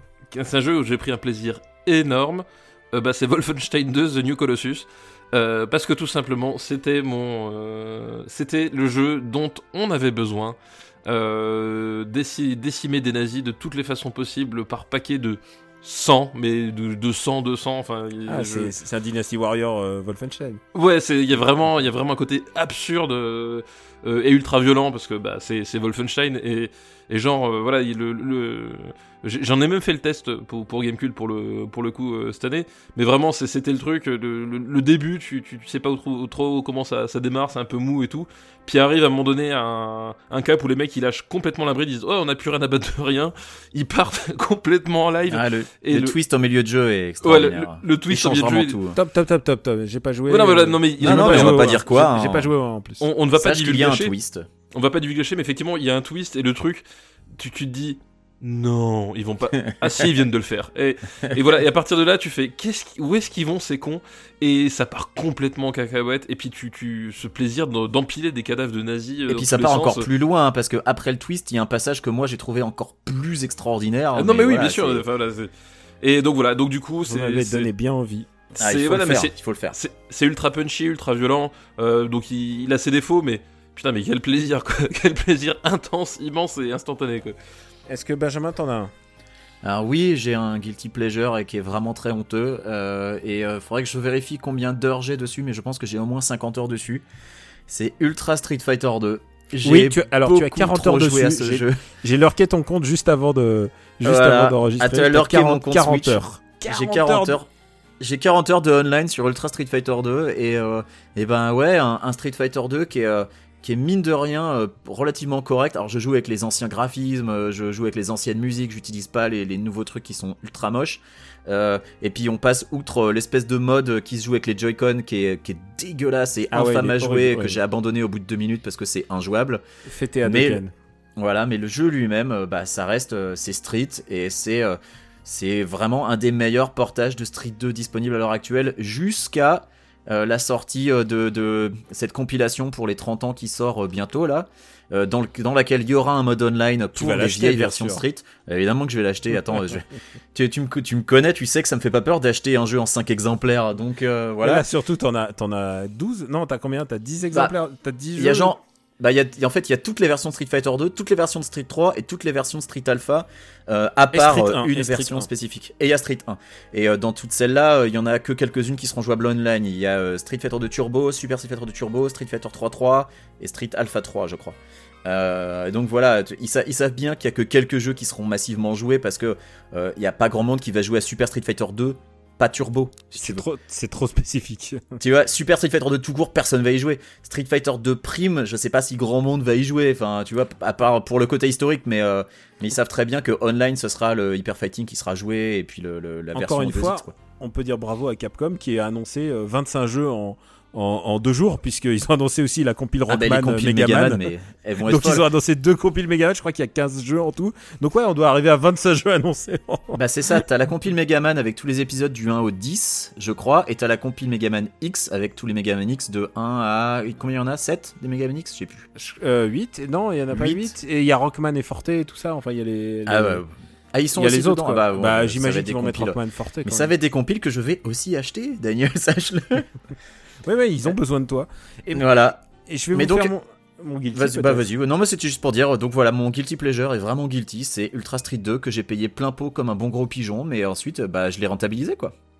Mon guilty, c'est Earth Defense Force 5 que je suis en train de tester pour Gamecult.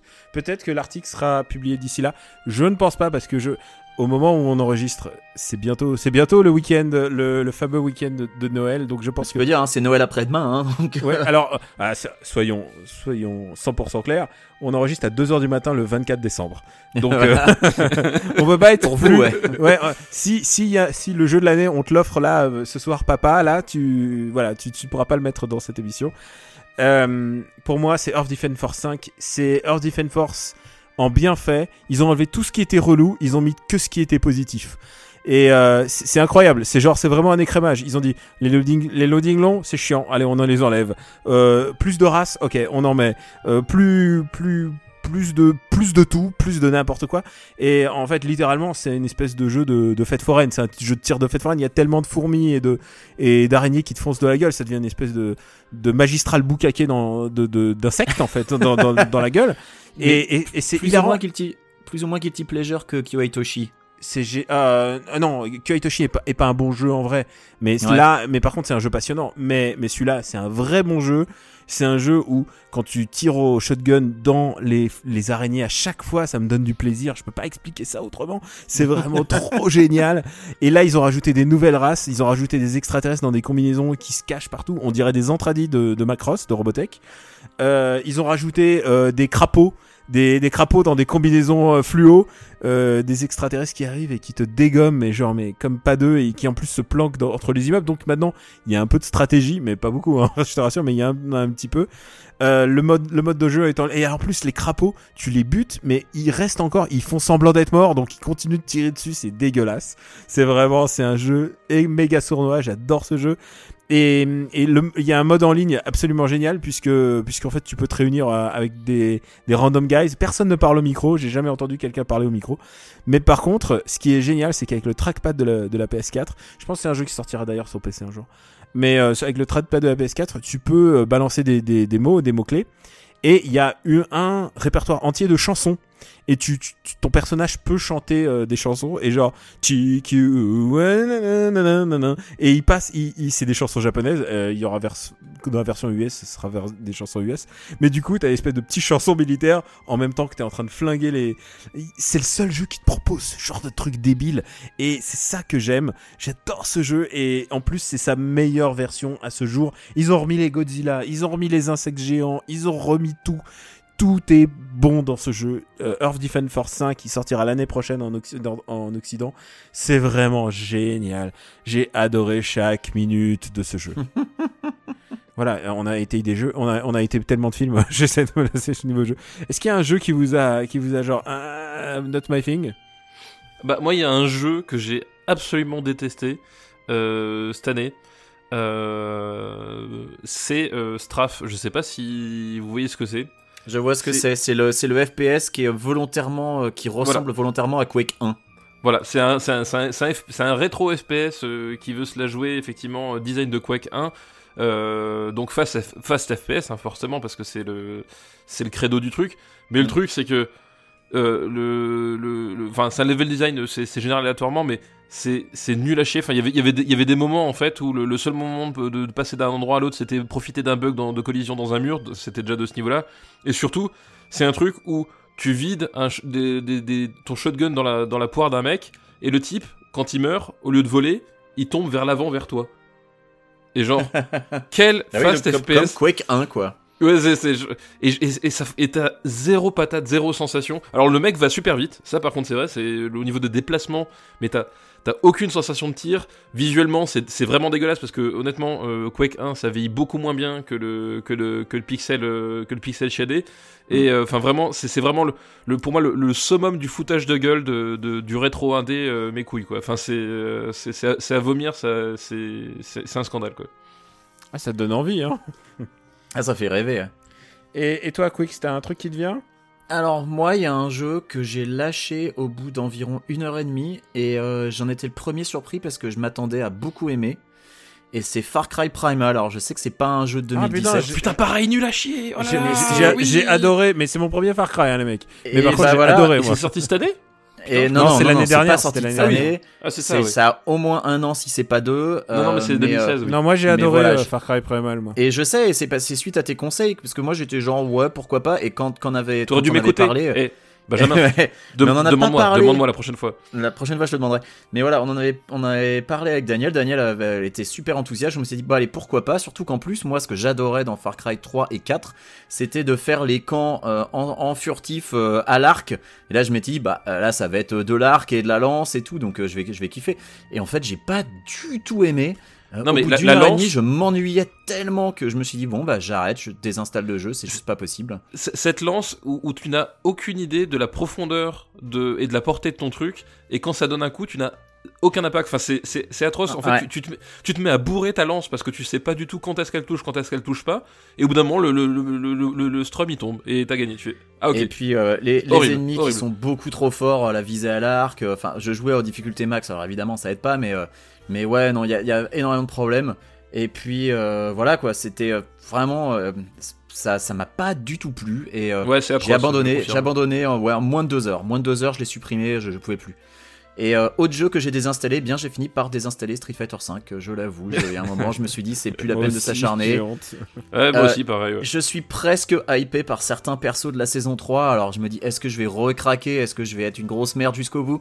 Je ne sais pas encore, j'ai pas encore décidé, sachant qu'il y a Dragon Ball Fighters qui va sortir, donc euh, que peut-être que justement ça va, ça va m'éviter d'avoir à craquer pour, pour euh, Street Fighter.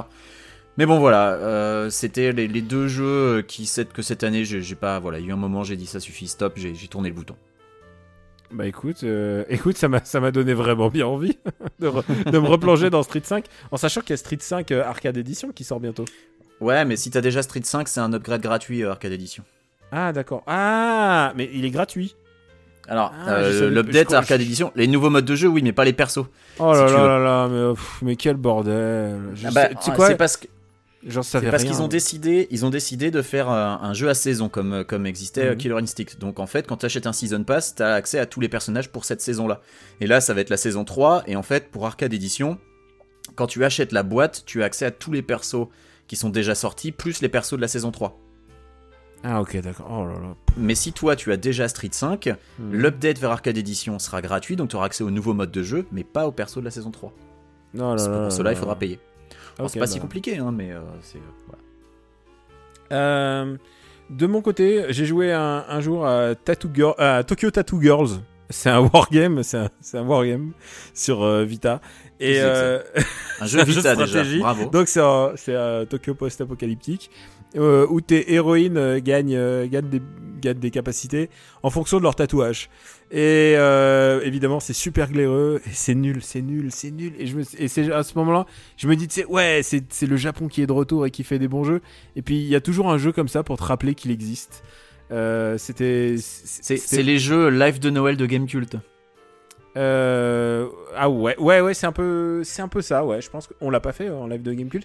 Ce qu'on aurait pu faire en live de Gamecult, et ça c'est une vraie déception.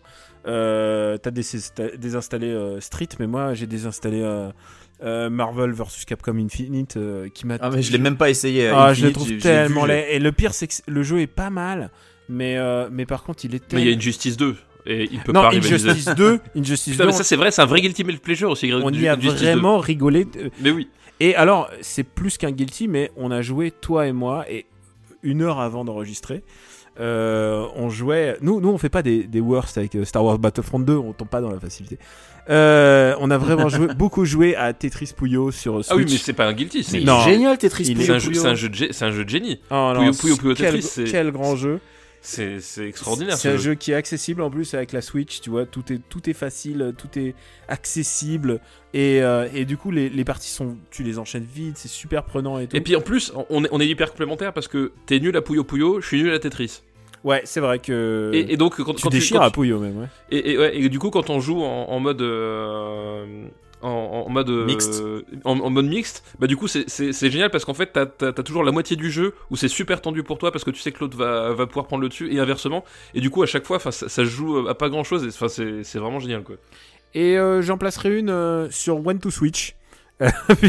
si vous vous souvenez, c'est le, le truc de lancement de la Switch qui m'a fait croire au- le premier mois en me disant ah non la Switch ça va mal se passer parce que il y, a ce truc qui aurait dû être une apps de, de lancement et finalement ils le vendent au prix retail à 50 50 50 euros quoi enfin Est-ce est-ce qu'ils l'ont slashé depuis ou est-ce qu'il est toujours. euh, ah non non mais les, les jeux Nintendo ils se lâchent pas enfin je crois pas hein. il faut que tu toi tu trouves les soldes mais sinon Nintendo ils le vendent euh, toujours je crois hein, en prix en, en prix classique et et et c'est Enfin, je suis curieux de savoir si ça s'est vendu One to Switch. C'est dommage, faudrait qu'on Ah demande oui, à oui, Oscar non. Le Maire à Alors, l'occasion. euh, bah, euh, tu, tu peux croire que ça s'est bien vendu pour un jeu de lancement. Évidemment, Mm. c'est très très loin euh, des ventes de, euh, De De Zelda. De Zelda et de Wii Sport à l'époque, qui était par contre, qui était filé avec, tu vois. Et donc, ouais, le bon moyen pour vendre ta daube, en général, il faut le filer avec. Cependant, ça m'a permis de vraiment rigoler parce que c'est vraiment, c'est tellement nul. C'est, alors, c'est tellement nul sur 30 minutes, tu peux presque trouver ça pas mal en fait. Et, euh, et Ah, il ouais, est toujours à 50 boules, hein, je confirme. ouais, pour 50 boules, c'est quand même un peu, euh, c'est quand même. un Ah, c'est genre trois fois trop cher. Euh, je pense, ouais, c'est vraiment trop cher. Mm. Euh, Est-ce qu'on continuerait pas notre, notre rundown? Qu'est-ce que vous avez à proposer comme, euh, comme KT Bah écoute, euh, puisque euh, tout à l'heure j'ai dit que j'avais Nier Automata dans une autre catégorie, eh bien je propose la catégorie le top des trucs qu'on a acheté en 2017 mais qu'on ne regardera, lira ou jouera pas avant 2018 voire plus tard. et, et pas comme Horizon, euh, Horizon machin que j'ai sur, euh, sur PS4 et j'y ai joué, j'y ai joué quelques heures et j'ai fait plus jamais j'y rejouerai. Genre j'ai vu ce que c'était, c'est bon, je, je, je n'irai jamais plus loin. Ouais, mais là c'est là c'est que t'as pas aimé, c'est pas pareil. Moi je te parle de trucs que t'as acheté qui sont encore sous blister et que éventuellement tu feras un jour ou tu liras un jour, mais pas pas en 2017. Alors je, je sors ma liste Amazon euh, pour voir si si. mais si- Ouais, bah, et moi j'ai plein plein de trucs, idée. mais oui, je pense que dans, dans le haut du panier, euh, il y a Nier Automata, il y a Assassin's Creed Origins, euh, il y a South Park, euh, l'Anal du Destin, enfin il y a, il y a quelques trucs comme ça que j'ai dans ma liste Steam, que j'ai acheté et que je n'ai pas entamé et que je ferai en 2018, voire plus tard. Et alors, et alors c'est lequel pour toi le plus symbolique? Genre celui que tu sais que tu vas même pas avoir le temps en 2018 Euh, c'est difficile. Euh, je te dirais que ça sera, ça sera certainement des bouquins parce que j'ai encore acheté plein de bouquins et que j'ai pas le temps de les lire.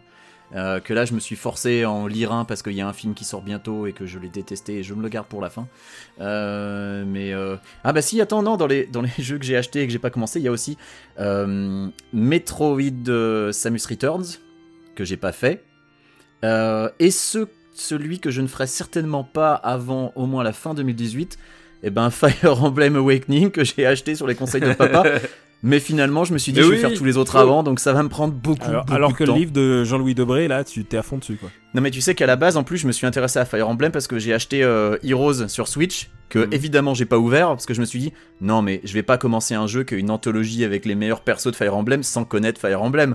Donc je joue aux anciens Fire Emblem avant, donc j'ai commencé avec le remake du 1 sur DS. J'ai failli avoir une crise cardiaque puisque je regarde ma liste de trucs achetés et je vois que j'ai deux fois le dernier combat de Luc Besson, euh, le livre, le livre officiel euh, acheté. Et je me suis dit merde, merde, vite, faut que j'en annule un vite. Toi, papa, est-ce que tu as Et ben moi c'est un, c'est un double combo du Japon. Et même pas pour les mêmes raisons. Le premier c'est Nier Automata. Euh, le premier parce que même si tu- tu- ma- ma- malgré tout ce que t'en dis, ça reste un pur jeu japonais, c'est-à-dire que euh, les japonais, il y, a des- il y a des fois, euh, tu, tu- c'est vraiment des attitudes de, de, de connards sans explication, c'est-à-dire que c'est un jeu, quand tu l'achètes en dématérialisé, et je sais pas pourquoi, il te télécharge le premier niveau, et en fait, le reste du jeu, faut que tu le télécharges à part. Et j'ai fait, j'ai fait genre 40 fois le, le- le- le début du jeu en boucle en pensant que ça allait à un moment débloquer un truc parce que je sais qu'il y a, il y il y il y un twist au niveau de euh, plusieurs fins à refaire machin. Je te pense je- quand même beaucoup plus intelligent que ça, là. Non mais non mais non mais euh, c'est beaucoup plus intelligent. Attends, tu t'a- t'arrêtes le truc, il te dit sauvegarder, ok, tu sauvegardes, tu reviens, tu recommences la partie. Il y a aucun message qui te dit qu'il faut que tu télécharges le reste du jeu à la main. Aucun, aucun indice. C'est c'est genre euh, c'est genre complètement débile quoi. Donc du coup, ça m'a saoulé parce que j'ai refait. Sur, sur console ça ou sur Steam oui, sur, sur C'est PS3. bizarre, ouais. Moi, ça m'a pas fait ça. Moi, j'ai tout Et moi- téléchargé, et voilà. Et, et du coup, j'ai posé la question parce que je me suis dit, il y a un truc qui, qui cloche et tout. Et, euh, et en fait, c'est je suis pas le seul à qui c'est arrivé. Apparemment, il y, a y a un espèce de conflit entre la démo et le truc. Enfin, c'est. Ah, peut-être que je sais pas. Peut-être que t'avais euh, téléchargé la démo et que ça. s'est non, je- passé, non, bah, je sais pas ce qui. non. Daniel, je, je ne vais pas, je n'ai pas téléchargé la démo. Pourquoi est-ce que je euh, brancherai, j'utiliserai ma PS3 de façon complètement gratuite comme ça Je ne l'allume jamais. Donc c'était. c'est- PS4, c'est- PS4, PS4. PS- oui, pardon, tu vois à quel point, à quel point j'en ai bas de cette console. Mais c'est c'est juste, j'ai rentré le code, j'ai lancé le téléchargement, et il m'a téléchargé que la, que la démo, et après j'ai- dû retourner à, à Mano euh, relancer le téléchargement dans, le- dans le truc. C'est Eh, genre oh, complètement bon, débile, bon. Mano. brofiste. Donc voilà, donc. non mais essaye de te mettre dans des bonnes conditions, télécharge le jeu proprement et commence. Rachète-le Ah, mais sur Steam déjà les meilleures conditions. Non mais dé- déjà là j'ai retéléchargé proprement parce que du coup je, je l'ai refait et, et ça y est je suis arrivé au truc. Mais en fait ça m'a sur le moment ça m'a tellement saoulé que j'ai fait ok laisse tomber je, je ferai ça plus tard parce que Ouais, je parce que voilà je- là j'étais pas en bonne condition. Et l'autre bah c'est Fire Emblem euh, Echoes euh, que j'ai acheté. Et, et en ah fait- oui, ok, d'accord. Euh, je l'ai acheté et aussitôt que je l'ai acheté euh, il- ma fille me l'a squatté elle me l'a jamais rendu. Donc j'ai pas eu le temps d'y et jouer. c'est vrai parce que je l'ai vu aujourd'hui jouer à ça. Alors aujourd'hui elle, a- elle lâché Echoes parce qu'elle est, elle est sur Fire Emblem euh, Fates. Alors c'est pas Conquest c'est sur elle est sur Héritage ouais. elle est sur. Fates Héritage. Euh, mais du coup j'ai fait découvrir Fire Emblem à, à- à Daniel euh, à Benjamin Tous, tous et ces types de jeux qu'il va falloir que je fasse dans 10 Euh, ans. voilà j'ai fait découvrir Fire, Fire Emblem à Benjamin et aussi à ma fille.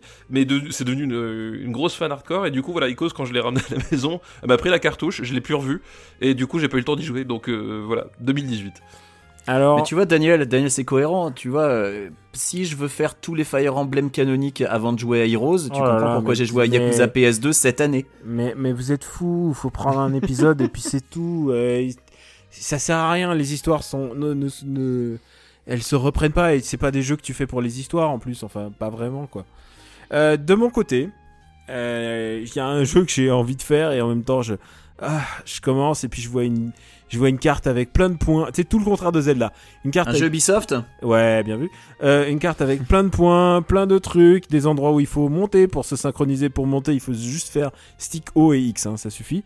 Et euh, ce jeu, parce que dans Zelda Breath of the Wild faut faire beaucoup plus que ça Ah, un peu. Mais Bah, et- bah, donc- attends, donc- non, attends, non, non, mais attends. objectivement, l'escalade dans Zelda, ah, qu'est-ce que tu fais à part avancer le stick? Ah ouais, bien sûr. Mais Non, mais voilà, non, mais- plus de Je t'assure. Non, Bon, alors, laisse-moi, laisse-moi finir. sur Non mais voilà, non mais laisse-moi non, finir faut arrêter la jeu. mauvaise foi 5 minutes. C'est juste, tu vas pas dire que c'est Creed- difficile d'escalader. Enfin voilà, il y a pas de, a pas challenge. Assassin's Creed Origins m'a pas découragé puisqu'à un moment je suis rentré dans un tombeau dans l'eau et plouf et je nage dans l'eau et je récupère des trucs et puis je suis sorti et je me suis dit Ah, il reste tellement à faire et j'ai été découragé et en plus j'ai essayé de comprendre pourquoi tu fais ça pourquoi le héros il fait ça et, et j'ai aucun de relationnel en fait avec l'histoire Ah Les motivations des personnages dans Assassin's Creed, ça a jamais vraiment été le, le- le fort de la série. Ouais, alors que le 2, le 2, tu pouvais encore comprendre quelque chose.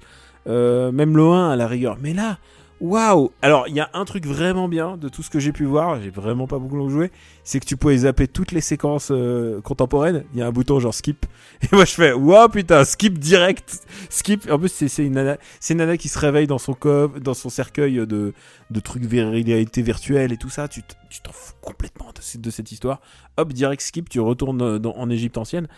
Euh, L'Égypte ancienne, c'est bien fait, mais alors, j'ai eu des. J'ai eu. Aux deux heures, j'ai eu des bugs tellement surprenants. Et moi, je suis intéressé, en fait, parce que je trouve que c'est vraiment des très très beaux jeux, mais ce qui m'intéresse, c'est quand, quand justement ça déraille un petit peu et que justement tu fais Oula, je suis allé à un endroit où le jeu, n'était, le jeu ne prévoyait pas. Et, et ça me permet de rebondir sur un autre jeu où il y a beaucoup de- d'endroits où tu as l'impression que tu pas le droit, t'as- qui t'a pas prévu d'y aller. Euh, je pense à Mario Odyssey, au Mario Odyssey qui te récompense tellement si tu arrives à grimper sur les endroits et à découvrir des nouvelles, euh, des nouvelles lunes. Et euh, je pense que c'est c'est un jeu que j'adorerais redécouvrir avec plus de temps. En fait, il est sorti pile au mauvais moment. Il est sorti euh, et, euh, en octobre où il y avait vraiment une, une actualité chargée et tout. Et, et en plus, euh, en plus en termes de travail et, et en termes de jeux vidéo quoi.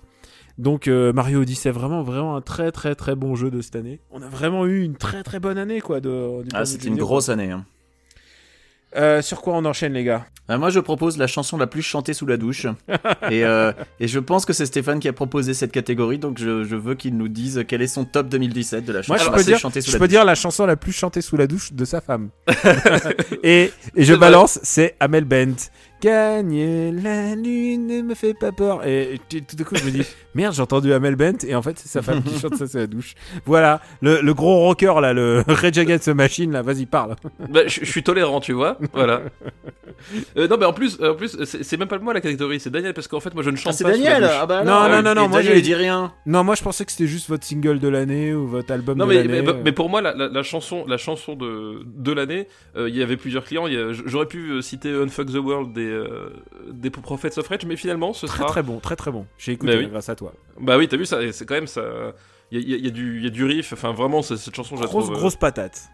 je la trouve vraiment vraiment géniale mais finalement je vais choisir quand même euh, The Sky is a Neighborhood des Foo Fighters euh, tout simplement parce que euh, c'était la, la chanson euh, de, de- de la connexion avec, euh, avec ma fille, c'est-à-dire que euh, maintenant, dès, dès qu'on arrive dans la bagnole, on se met The Sky is the Neighborhood des Foo Fighters et on la chante euh, on- on- en gueulant tous les deux dans la bagnole. Et ce genre de sensation, franchement, euh, c'est irremplaçable. Donc voilà, c'est- ce sera celle-là. Et euh, toi, Benjamin, tu c'est quoi ta chanson de l'année ton... Bah, ton- c'est vrai que j'ai beaucoup chanté The Sky is a Neighborhood sous la douche, moi aussi, il faut l'avouer. Euh, bah oui, oui, ouais, Ah, c'est faut voilà. que je l'écoute. Mais, euh, Mais évidemment, mais je faut crois que tu l'écoutes. Euh, mon, mon morceau de l'année, ça va être euh, Feet Don't Fail Me des Queens of the Stone Age parce que ce morceau est extraordinaire et je sais que papa n'est pas forcément fan de l'album et je pense que la plus grande faiblesse de cet album c'est de commencer par sa meilleure chanson en fait. C'est Bah, commencer par sa meilleure, ouais. qui a une patate extraordinaire, qui en live envoie du lourd euh, et qui est vraiment euh, qui, a un, qui a un morceau qui a vraiment une, une puissance qui, est, qui est épatante. Et donc ouais, ça va être, je pense, ce morceau-là sera mon morceau de l'année. Euh, donc euh, très original, tu vois, on fait Foo Fighters, Queen of Stone Age, euh, on, on est on est des mecs, on sait se renouveler nous si tu veux, on C'est ça, voilà, la même tu vois. Mais, mais quand c'est pas toi, c'est moi, tu sais, on, on échange en fait à chaque fois, tu sais, c'est- on se refile Euh, des trucs. Mais j'ai aussi beaucoup aimé euh, Call the Police euh, de LCD Sound System, donc là encore un groupe de petits jeunes qui débutent. Euh, donc voilà. Euh, c'est moins facile à chanter sous la douche par contre LCD Sound System. Euh, mais bon, là. Je pense que la chanson que j'ai. Alors, euh, pour les chansons, je me souviens surtout euh, à très court terme. Genre, ah ouais, c'est ça que j'écoute en ce moment. Et euh, je l'ai recommandé dans le dernier Super Ciné Battle, mais le dernier single de Management, MGMT, qui s'appelle Little Dark Age, et genre, c'est mon tube absolu de l'année en fait. Je l'écoute en boucle, je trouve que c'est une chanson extraordinaire. Un peu un peu The Cure sur les bords enfin un peu c'est très référentiel c'est de la pop c'est de la pop moderne mais en même temps très très ancré dans le passé et, euh, c'est d'autant plus surprenant parce que MGMT ont fait des trucs vraiment très très expérimentaux dans leurs derniers albums. C'était vraiment genre inécoutable et il n'y avait pas de il riff qui m'accrochait et tout dans les deux derniers en plus. Et, euh, et là ils reviennent à des choses qui sont beaucoup beaucoup plus beaucoup plus marrantes, euh, beaucoup je, je me sens plus emporté par, par, par ça et leur prochain album sort bientôt. Le dernier clip est dispo depuis une semaine et il est, euh, il est tombé par terre. Voilà, pour moi c'est MGMT euh, au niveau, euh, niveau musical. Et comme quoi, je fais, je fais pas que du, je fais pas que du rock et machin. Et ah, euh, euh, meilleur bruitage, Ah, Euh, meilleur alors, bruitage oui. de l'année. Alors moi Alors, moi, je- cherché, je- si j'en ai pas là tout de suite, donc si tu veux, bah, si tu veux le mien, moi, je com- inspiration. Je commence. Euh, Link qui fait quand il a froid euh, et à chaque fois je m'en lasse pas. Je trouve ça trop trop bien. Il fait et il se, en se frottant en se frottant les épaules et et moi ça me fait à chaque fois que je l'entends je me sens bien. J'ai l'impression que je suis dans Zelda. Voilà. Mais ça peut tu peux tu peux dire n'importe quel son. hein. Mais moi, le, le bruit du crâne d'un nazi qui se fend quand tu le frappes avec, euh, avec un Wolfenstein. tuyau dans Wolfenstein est, est plutôt sympathique. Mais ouais, moi j'adore le son que fait le que fait le shotgun sur, sur une euh, araignée géante. hein. Je, vraiment, c'est un Mm. truc très très physique. Et toi, papa? Et ben moi, le, le, le bruitage de l'année, c'est euh, eh ben, c'est- le bruit des silencieux dans la séquence du métro de, dans John Wick 2. Ah oui, ah oui. tellement Voilà. bien. Ah voilà, oui. c'est cette voilà. Je- Fomp, Il suffit que j'en parle. Voilà, tout le monde sait de quoi je parle. Fom, Euh, cette- fom. Mais cette séquence est tellement extraordinaire en même temps. enfin, cette séquence est tellement ma boule. Tu enfin, tellement, vraiment tellement d'envie de cinoche là-dedans. et, et tellement et en plus enfin il y a vraiment il y a un, il y a un côté presque Mel Brooks enfin c'est genre Mel Brooks du, de- du tueur à gages enfin il y a un truc c'est absurde Euh, euh, c'est- c'est c'est- c'est absurde, ça, ça aurait pu être tellement euh, euh, casse-gueule et tout. Et en fait, ça fonctionne, c'est vraiment super drôle, ça fonctionne super bien, la façon dont c'est fait.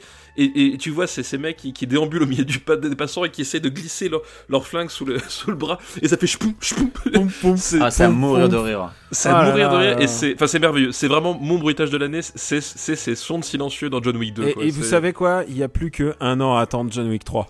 Oh là là, j'ai hâte. Ouais, ah, j'ai tellement hâte. Ah, j'ai tellement envie d'y être. Et ah ouais, putain, putain, c'est poum poum. Ah, ah, quels sont géniaux. Voilà, euh, quels quels sont fabuleux. Est-ce qu'on passerait pas à nos BD Alors, je, je sais que papa est un peu moins BD ou plutôt un peu moins BD Mais on peut faire, on peut faire BD et bouquin. euh, Ouais, limite, voilà. On peut mixer les deux. Euh, écoute, pour moi, le grand vainqueur de l'année, c'est Tom King. Euh, Tom King, qu'on a entendu, euh, qu'on- dont on a déjà beaucoup parlé dans After Eight, puisqu'il avait fait Vision l'année dernière, qui depuis, entre-temps, a gagné un Eisner, tellement d'awards et de Eisner Awards. Vraiment, c'est, je pense que c'était le comics de l'année dernière de très très loin. Ah, et c'était euh, bon. C'était extraordinaire. Et là, il a commencé juste euh, Mister Miracle. J'en avais parlé, j'en avais parlé dans une des émissions précédentes. Ouais, tu en as dit beaucoup de bien. Comics Podcast aussi, on a dit beaucoup de bien. On arrive au cinquième numéro et euh, c'est extraordinaire. C'est le genre de comics, tu sais déjà, dès, le début, dès le premier tiers, tu sais que ça va durer 12 numéros. Euh, tu sais que ça va être extraordinaire. Tu sais que ça va être un truc qui va te marquer. Tu sais que c'est un truc avec lequel tu vas, euh, tu vas te déplacer, que tu vas l'avoir dans la tête et qui va, qui que tu vas ruminer et que tu vas réfléchir. C'est, c'est magnifique. C'est vraiment un très très beau comics. Et je vous dis ça, il y a même pas le premier volume relié qui est sorti en fait. Il sort en février, j'imagine. Et, Et j'ajoute que sur ton conseil, j'ai lu Omega Men, toujours de Tom King, et c'est aussi très très bon. c'est fabuleux, hein. c'est vraiment. Ah et ouais. encore, Omega Man, il est considéré comme mineur, alors qu'il est vraiment génial son Omega Man. Et euh, donc, il, donc, il fait beaucoup de Kirby, puisqu'il fait du Omega Man, il fait Mister Miracle. Mais aussi, cette année, il a fait euh, Batman. Et son Batman, il est. Il est. euh, alors, il a eu des moments, des moments très bizarres, euh, parce qu'il est allé vraiment dans des. Il a eu des choix très radicaux. Et tu sens en plus qu'il essaye de faire le run ultime de Batman. Et chaque run ultime de Batman, il a besoin d'avoir un moment qui implique la mort d'un personnage, un moment où Batman est supposément mort. Tu vois, il y a, y a y a des moments clés, quoi. Et là, euh, son moment clé, c'est celui de la relation entre Catwoman et de, et de Batman, et où euh, Bruce Wayne, bah, il saute le pas et il, il, la demande en mariage, quoi. Et c'est pas genre, ça se déroule en... C'est pas genre ça se déroule en un comic, c'est ça s'étale et du coup ils vont ils partent dans des aventures ensemble pour voir si enfin c'est génial, c'est vraiment fabuleux et les deux derniers numéros euh, ils arrivent juste pour la fin de l'année mais alors ils vont avoir des awards tout plein. C'est c'est Batman et Superman qui euh, Batman n'a pas font un double date. voilà, Batman n'a pas prévenu Superman qui va se marier. Et leurs deux nanas, euh, bah, elles sont. Comment dire elles, euh, elles essayent d'arranger un rencard alors que les deux ils se disent. Pff, pas la peine, pff, tu connais Bruce, pff, tu connais Clark. Tu vois, c'est ce genre de niveau de réflexion. Et il y a un numéro entier où ils essayent de se croiser. Et t'as Superman qui dit Ah, je l'ai pas appelé, faudrait que je l'appelle. Et, euh, et où en fait tu comprends que quelque part. euh, Superman il dit euh, tu, tu Bon, vois, raconte pas tout, raconte pas tout, Ouais, voilà. Daniel. euh, je raconte pas tout, c'est vrai. Et le deuxième numéro, juste, bah, c'est celui où ils font le rencard et c'est c'est génial. C'est vraiment du super beau comics. Tom King, il a tout gagné cette année. J'adore Tom King et, euh, et c'est vraiment du super bon matos. Et en plus, en même temps, il y a hum, il y a DC Metal, enfin qui est vraiment très très chouette, qui est un crossover un peu maboule sur le monde sur le monde DC. Voilà, vraiment, c'est une bonne période euh, pour DC Comics. Euh, à toi, Benjamin. Euh, alors du coup, euh, ouais, je, je vais pas parler. Je voulais parler du Batman de Tom King, mais je vais parler euh, de la meilleure BD que j'ai lue cette année, qui n'est pas une BD de cette année, et je me demande si j'en ai pas déjà parlé dans After Eight. Ça va être Black Science, qui Je est. T'en avais parlé, mais il y a longtemps. ouais. Je crois que j'en ai déjà parlé il y a longtemps, voilà, je suis toujours en train de le lire et c'est toujours excellent. Alors évidemment, je lis toujours aussi Descender, euh, je lis toujours d'autres trucs, il y a toujours Moonshine qui est très bon, euh, Black Hammer aussi qui est excellent. Euh, mais vraiment, Black Science, je crois que c'est le, le comics qui m'a le plus marqué cette année, qui est toujours en cours. Ça a quoi Ça a 3-4 ans maintenant, Black Science? C'est toujours écrit par Rick Remender, c'est toujours formidable. Et c'est vraiment le, le meilleur comics, le meilleur, la meilleure œuvre graphique que j'ai pu lire cette année. Euh, et pourtant, cette année, ça a aussi été une belle année. hein. On a encore eu, de- comme pour les jeux vidéo, il y a eu beaucoup de, de trucs de très bonne qualité qui sont sortis. Est-ce que tu veux dire un truc sur les BD, euh, papa?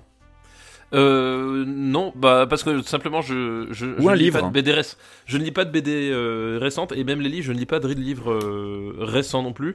Le, le truc que j'ai refait par contre cette année c'est j'ai relu ça euh, tout simplement. Euh, De Donc, Stephen King. King. de, Ste- de Stephen King vu qu'il y avait eu euh, il y avait la, le la- film. la nouvelle adaptation qui, qui est sortie au, au Cinoche et du coup je me suis je me suis relancé dans la dans la lecture de, de ça et puis euh, puis après le truc c'est que je l'ai je je l'ai je- je l'ai euh, comment dire je l'ai euh, je l'ai emprunté mais je l'ai toujours pas lu bah, c'est le, le dernier tunique bleu je ne sais pas du tout ce qu'il vaut Ah, celui, celui antiraciste là ou le. bah, l'étrange euh, l'étrange soldat Franklin celui qui est sorti Voilà, euh, écoute, je l'ai acheté, et je l'ai pas encore lu et je me. donc je voilà je, l'ai pas lu donc euh, mais bon après c'est les tuniques bleues moi j'ai un les mecs, les tellement- mecs, ils découvrent notre vie, genre putain, mais les eh, After Eight, ils, ils lisent les tuniques bleues, qu'est-ce qui se passe? Ouais non mais voilà moi, ça- C'est vrai qu'on est tous les deux fans des tuniques bleues. Je suis un gros gros fan des tuniques bleues, donc euh, j'ai pas eu le temps de lire encore, mais euh, J'en voilà, ai lu une sera, belle quantité aussi. ce, ce sera sans doute euh, le- ma BD de 2017, parce que comme dit, je- les BD, moi je les achète genre avec 5 ans de retard à chaque fois. Euh, je vais ajouter un truc qui soit pas comics ni manga. Mon manga de l'année, euh, je pense que c'est euh, euh, c'est One Punch Man. Je vraiment, j'adore, j'adore ce manga. Euh, je viens, je, me suis mis à la lecture. Je ne l'ai pas fini.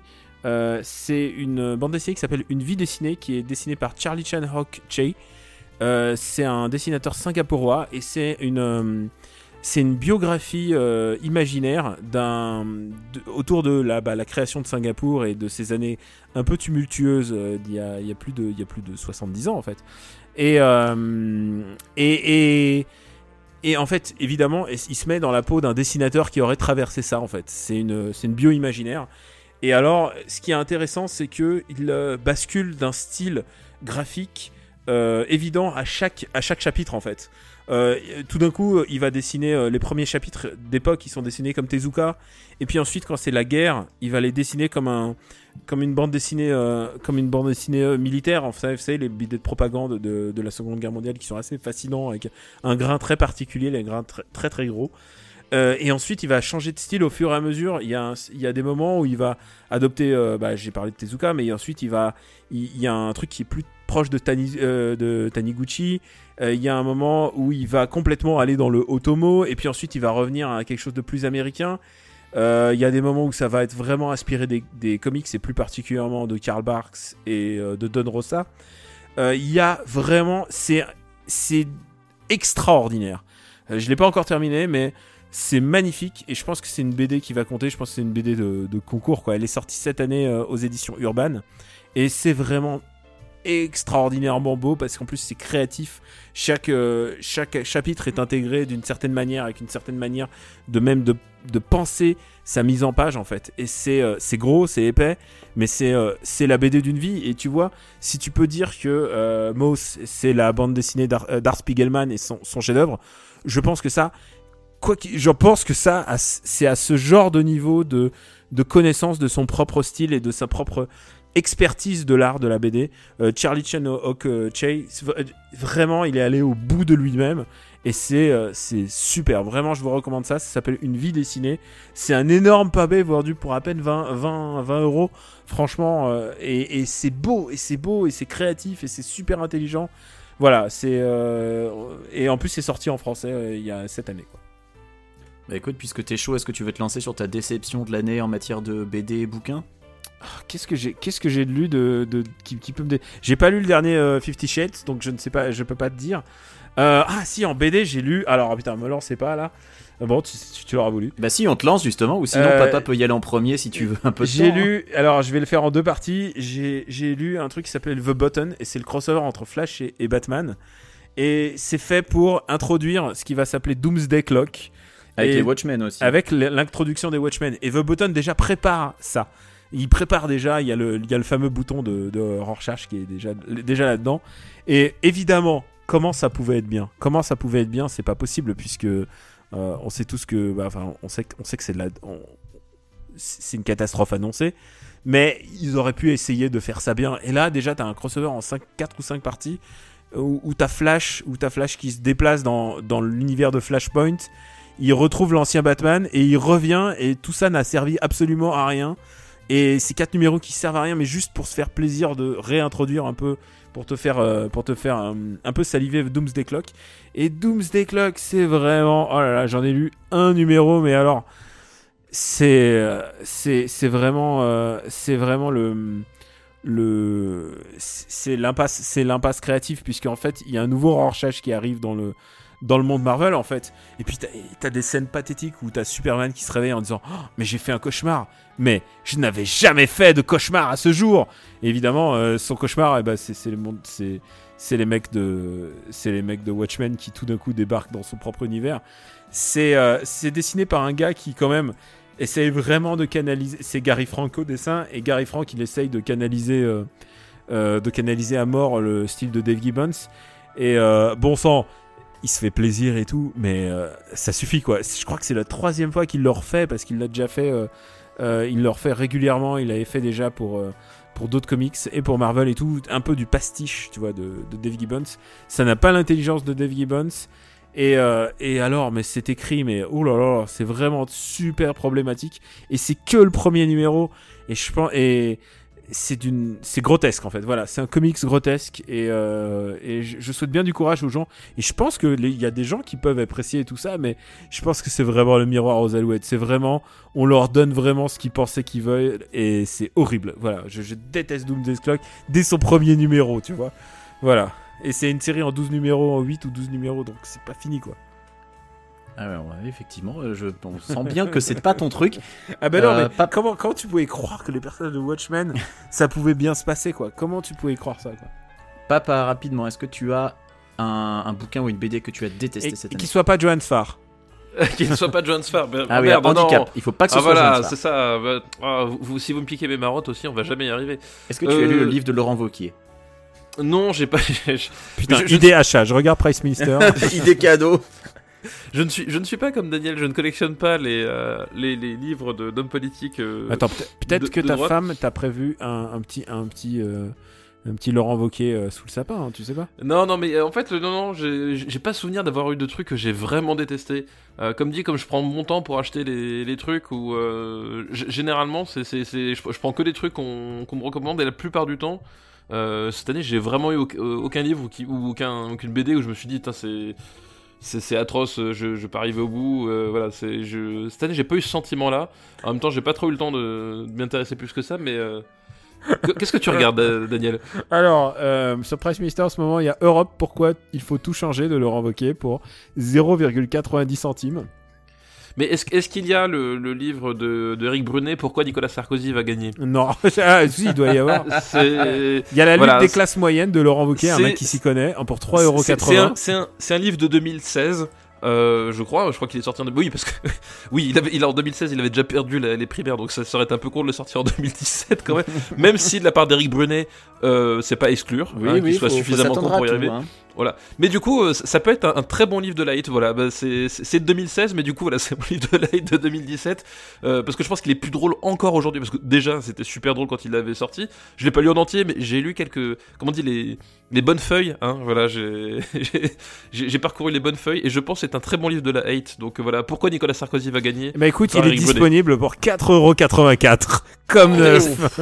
Et ça fait Vachement trop cher. 4,84€ de trop, ouais, c'est ça. Ah ouais. Ah non, attends, il y a des occasions à partir de 0,90 centimes. Putain, j'ai donné mon tips pour avoir chopé les bouquins politiques pas Mais tu- chers. Tu, tu sais, ce- tu sais ce que j'ai acheté la dernière fois pour 0,90 enfin 0,90 euros 90 centimes? Non, fais-moi rêver. Rumble in the Bronx avec Jackie Chan. Tu vois Oh Tu là soupèses. là Ah ouais. Tu soupèses. Mon, mon T'as- Jackie t'as- Chan mineur préféré. Voilà. Donc Rumble in the Bronx d'un côté, Eric Brunet de l'autre. Hmm, Qu'est-ce qu'on va choisir pour 90 centimes Le choix est difficile. Hein. Euh, et à toi, Quix Euh, J'ai j'ai Bah, une, c'est à j'ai- moi. J'ai une, Bah, j'ai une écoute. vague idée. J'ai une vague idée parce que je pense que tu l'as teasé à mort euh, sur. euh, Je l'ai teasé à mort, j'en ai parlé au début de l'émission en plus. euh, voilà, tu m'en as je fait l'ai lire lu, des bonnes feuilles. Je l'ai terminé et putain, c'était de la merde. J'ai lu Ready Player One, le roman d'Ernest Klein qui va être adapté au cinéma par Steven Spielberg. Et que dire? Alors déjà, c'est un bouquin qu'on m'avait vendu à l'époque en me disant euh, ah ouais, toi t'es un geek, euh, tu joues aux jeux vidéo, euh, vas-y, lis ce livre, tu vas kiffer. Donc je l'avais acheté il y a 5 ans et comme tous les trucs que j'achète, je les, je les lis ou j'y joue 5 ans plus tard. Voilà, je me suis enfin penché dessus parce que je me suis dit ce serait bien de le lire avant que le film sorte. Et bordel, qu'est-ce que c'est nul à yesh. Donc le, principe, euh, c'est que ça te raconte l'histoire d'un type euh, qui vit donc dans les années, c'est en 2040 et quelques, je sais plus exactement quelle date, euh, qui habite dans ce qui s'appelle les stacks, c'est des empilements de, de, de qui donc en fait euh, c'est des quartiers pauvres hein, où on empile des mobilhomes pour que les gens habitent là-dedans et euh, il a un peu une vie de merde et euh, sa seule évasion c'est ce qui s'appelle l'oasis. Et qu'est-ce que c'est que l'oasis? C'est un monde persistant virtuel auquel tu accèdes bah, avec ton casque de réalité virtuelle, avec tous tes équipements haptiques euh, si, si t'es fortuné évidemment. Donc tu peux te mettre tes, tes deux gants, tes- tu peux mettre des combinaisons intégrales pour te faire ressentir les, les choses sur tout le corps. Et l'oasis, qu'est-ce que c'est? Bien l'oasis c'est l'œuvre d'un homme qui s'appelle James Halliday, à ne pas confondre avec un chanteur euh, bien connu qui a décédé récemment. Et euh, ce James Halliday, en fait, euh, bah voilà, il a, c'est, une sorte de Bill Gates du jeu vidéo, le type qui un jour a créé l'Oasis. en fait, c'est plutôt un Steve Jobs du jeu vidéo, mais c'est genre c'est celui qui programmait. C'est ça qui est assez rigolo, c'est que t'as un parallèle qui est fait parce que quand le type a monté sa boîte, il l'a fait avec un pote à lui, et puis finalement ils se sont brouillés et le gars a continué tout seul. Bah, sauf que là, dans ce cas-là, James Halliday c'était lui le programmeur.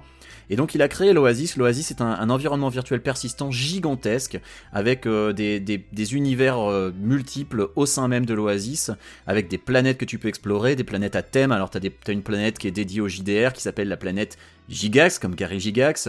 Tu as euh, Oh, la putain, planète c'est- Zemeckis. Qu'est-ce qui se finesse. passe sur la planète Zemeckis? Mais c'est toujours, tu vois, c'est, On, revient euh, vers le futur, c'est ça? Ah, c'est ça. C'est toujours fait avec la, C'est des gros la, sabots, la quand même. finesse Et, la, et la légèreté euh, d'un, d'un mammouth euh, de, de Far Cry Primal. Et, euh, et surtout, Il y a quoi sur la planète crois- Laurent Wauquiez? Je suis pas allé voir. Et, et le truc qui évidemment euh, fait, euh, le- enfin, cristallise les critiques, c'est que c'est c'est pas que c'est archi référencé, c'est que c'est un putain de bouquin de trivia quoi. Le type aurait appelé ça les 1000 anecdotes sur les jeux vidéo de l'Atari 2600 dont t'as rien à foutre. Et ben le titre il aurait aussi convenu. Le gars se tripote en permanence et en fait c'est ça, c'est 300 pages de l'auteur qui se masturbe à te raconter les trucs qu'il a kiffé quand il avait 8 ans. Et c'est insupportable. Le type se branle, mais vraiment littéralement à te balancer des anecdotes à la con sur des jeux Atari 2600 dont t'as rien à foutre. Il y a un passage, c'est deux pages du personnage principal qui fait un concours de quéquette avec un personnage mineur qui d'ailleurs ne reviendra plus jamais et aura quasiment plus aucun incidence ensuite, euh, pour échanger leurs connaissances sur un jeu qui s'appelle Sword Quest.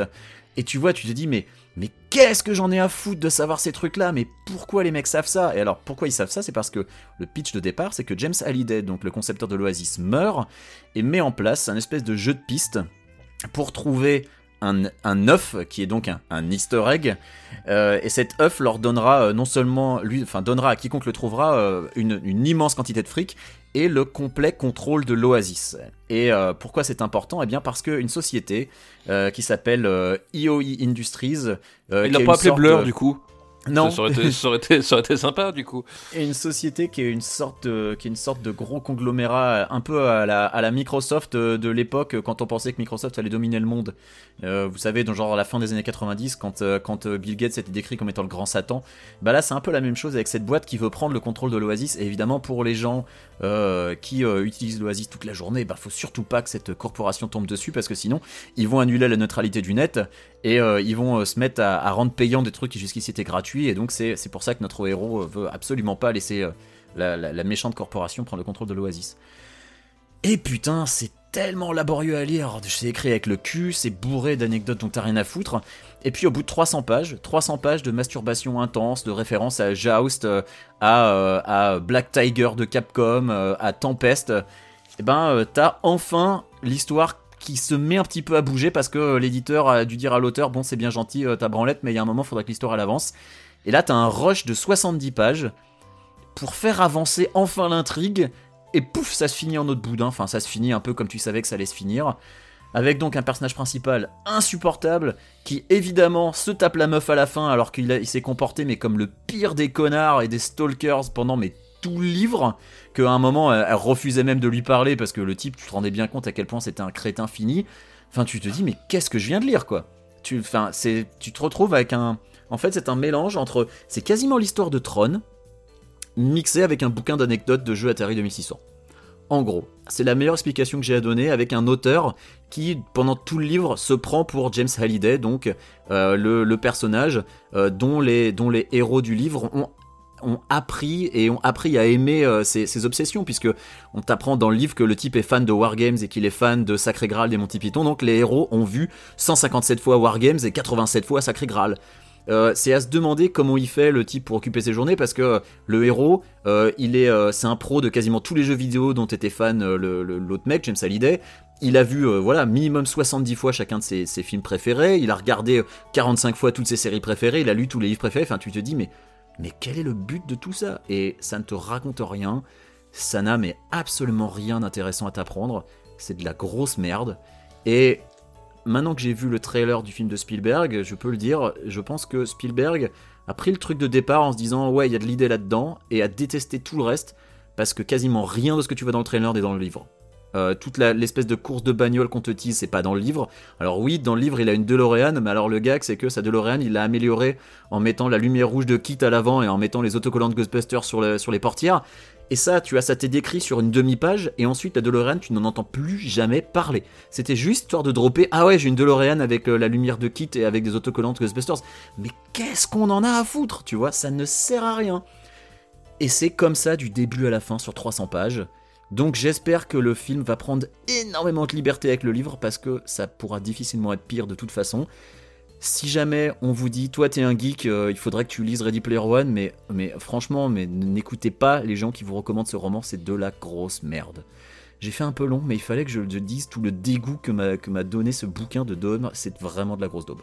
Bah écoute, du coup, je suis content parce que ça veut dire qu'on n'a pas parlé de. Vous connaissez peut-être le dernier Johann Svar, son, son roman où il parle de comment il a pécho sur Facebook. Euh, C'est vrai qu'on en a pas, mais je l'ai pas lu, hein. tu l'as lu? Non, alors j'en ai lu les bonnes feuilles, mais on peut pas, on peut pas dire, on peut pas faire une, mettre une critique sur les bonnes feuilles. Mais, non. mais c'est con qu'on l'ait pas lu parce qu'on a, on aurait tous adoré y être. Écoute, euh, tu vas peut-être, bah, tu sais, après avoir lu, eight, euh, read euh, Ready Player One, je peux peut-être me farcir le Johann Sfar, je ne sais pas. Non, non, non, non, mais attends, il faut, faudrait le trouver pour pas cher ou quelque chose. Faut pas, tu peux pas, tu peux pas faire ça, quoi. C'est vrai que ça fait, enfin, ouais, j'aurais peut-être évité. Est-ce que on n'aurait pas fait le tour maintenant? On a fait les BD, on a fait le ciné. Je crois que Je crois qu'on a fait un peu tout quand même. On a fait, on a fait, un, un- on a pas on a fait, un on a fait les personnalités. On a, on a été synthétique, euh, court et, et concis. Est-ce qu'on est d'accord Ça, surtout- sur Ready Player One, j'ai su bien être court et précis. S- Surtout quand on garde à l'esprit qu'il est 3h du matin là. Est-ce qu'on est Voilà. d'accord que le même de l'année, c'est je suis pas venu pour souffrir, ok? Ou est-ce que Non, pas du tout. Ah, c'est lequel Alors- C'est le, c'est le Turc avec sa qui sale la viande Ah non, moi le mail de l'année, c'est Richard Spencer qui se prend un pain dans la gueule qui est remonté sur Phil Collins. Oh mais oui. Putain, alors- alors, ah eh, tu oui, tu sais oui, quoi très très bon. Voilà, Moi j'allais c'est- dire ça, le même de l'année, c'est Richard Spencer qui se prend un pain sur Blue Monday euh, de New Orleans. Donc, Ouais, mais je préfère. Donc voilà. Je préfère sur Phil Collins parce que les percus de Phil Collins quand même, c'est quelque chose quoi. donc voilà. Bah, c'est- attends, mais la percu du début de Blue Monday, mec. Euh, franchement, euh, C'est quoi J'ai envie de me le, ré- c'est- j'ai envie de me le revoir juste là, rien que de le dire.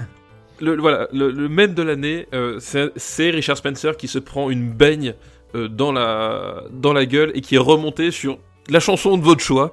Voilà. Si, si jamais, alors d'ailleurs, je lance un appel aux, auditeurs. Si jamais la, cette baigne de Richard Spencer n'a pas été remontée sur les percussions euh, que vous vous aimez, vous m'envoyez un message, je le fais pour vous spécialement. je vous le fais. Je vous, je vous remonte Richard Spencer qui se prend une baigne sur le- l'entrée de la batterie dans Song for the Deaf de euh, Song for the Dead de, des Queen of the Stone Age. Il y a aucun problème, je fais ça gratuitement. Euh, c'est par plaisir et, et parce que je pense que ce genre d'image doit être partagé. C'est vrai qu'il est. J'ai envie de le regarder rien qu'en le disant.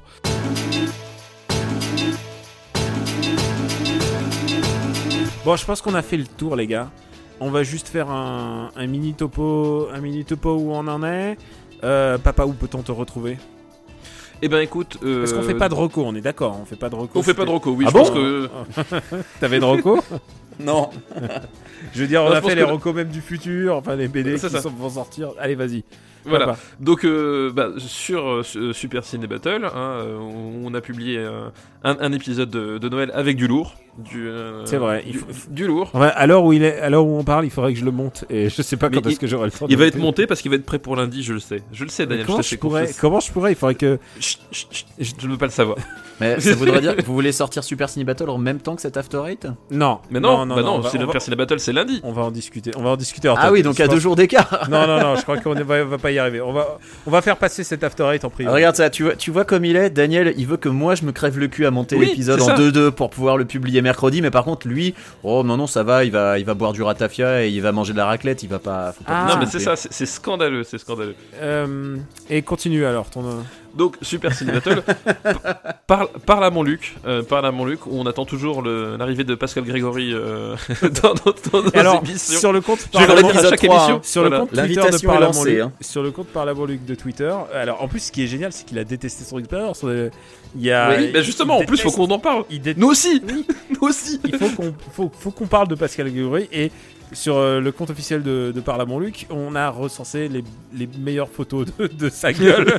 c'est ça. et ça veut dire qu'il y a l'un d'entre nous qui s'est quand même retapé le film pour voir les passages de Pascal Grégory. Je lui dis bravo. Parce que c'était pas moi non plus. Merci, Et, euh, merci. Et j'en avais d'autres, hein, mais je me suis dit, allez, on va 8, ça sera, ça sera suffisant. Voilà. Et du coup, euh, bah, euh, Game Cult euh, aussi, évidemment, et Sens Critique, euh, arrobase, euh, enfin, sur Sens Critique, plugin, euh, plugin papa, et euh, Twitter, arrobase, GK, plugin baby. Baby. Oh putain, je suis claqué. Bon, il est quoi 3h du mat, ça va? Oui, ça, ça va le faire. Ouais, mais il est dans la cave. n'oublie pas. Ah Benjamin oui, François c'est et vrai. toi. C'est vrai que lui, il se les gèle depuis 2 heures. Bah écoute, euh, moi sur Twitter, KWXZ, sur Gamecult sur les forums, et évidemment par là mon Luc. Et on peut le dire, on a, on a envie de vous faire plaisir, et on sait que potentiellement à Noël, certains d'entre vous peut-être vont recevoir un film de Luc Besson en cadeau. Et donc euh, qu'on peut peut-être faire quelque chose pour vous. Donc voilà, on y pense, on va faire de notre est- mieux. Entre, c'est quoi déjà l'accroche entre Star Wars et, euh, et le Seigneur des Non, c'est quoi déjà le, le- l'accroche Ok, la Ah, je- sur, Je au, supermarché. De quoi parles-tu Si, tu Je l'achètes. pas. Ah d'accord. je au supermarché, il y a marqué entre Star Wars et Star Trek. Enfin un truc incroyable. Quoi. Juste entre les deux. ah oui, quoi, d'accord. juste- voilà, Pile- pile juste au là. milieu. Juste pilote. Ah, sur non, la entre- droite, voilà, sur la fesse droite, c'est Star Star Wars sur la fesse voilà, gauche, c'est Star. Trek, et pile au milieu, c'est ce film-là. Euh, donc, euh, et ce c'est à peu près tout pour moi. Voilà. Donc, euh, on va, pour parler à mon Luc, on va essayer de faire au plus, voilà, de faire au mieux pour vous, parce qu'on pense à vous, parce qu'on vous aime. Daniel, où peut-on te retrouver? Euh, sur Gamecult où j'ai un article sur Chikyo Boingun, donc Earth Defense Force 5, et en plus comme papa j'ai ma Select euh, cette année euh, dans leur page. Mais bon, vous n'aurez aucune surprise puisque c'est à peu près ce que je. Oui, globalement, on en a Ce parlé. dont on en a parlé, et en plus, on l'a dit, on l'a exposé de vive voix. C'est plus, c'est mieux que 7 caractères, n'est-ce pas? Et euh, mais bon, vous pouvez aussi le retrouver, c'est pas grave. Putain, il vous a donné 7 caractères Yukishiro de plus 7, plus 7 radin, lignes, sans 7 déconner. lignes, 7 lignes. Euh, Ouais, mais j'ai triché, moi j'ai mis en, en, en police 3. Et du coup, euh, je vais bien niquer sa gueule.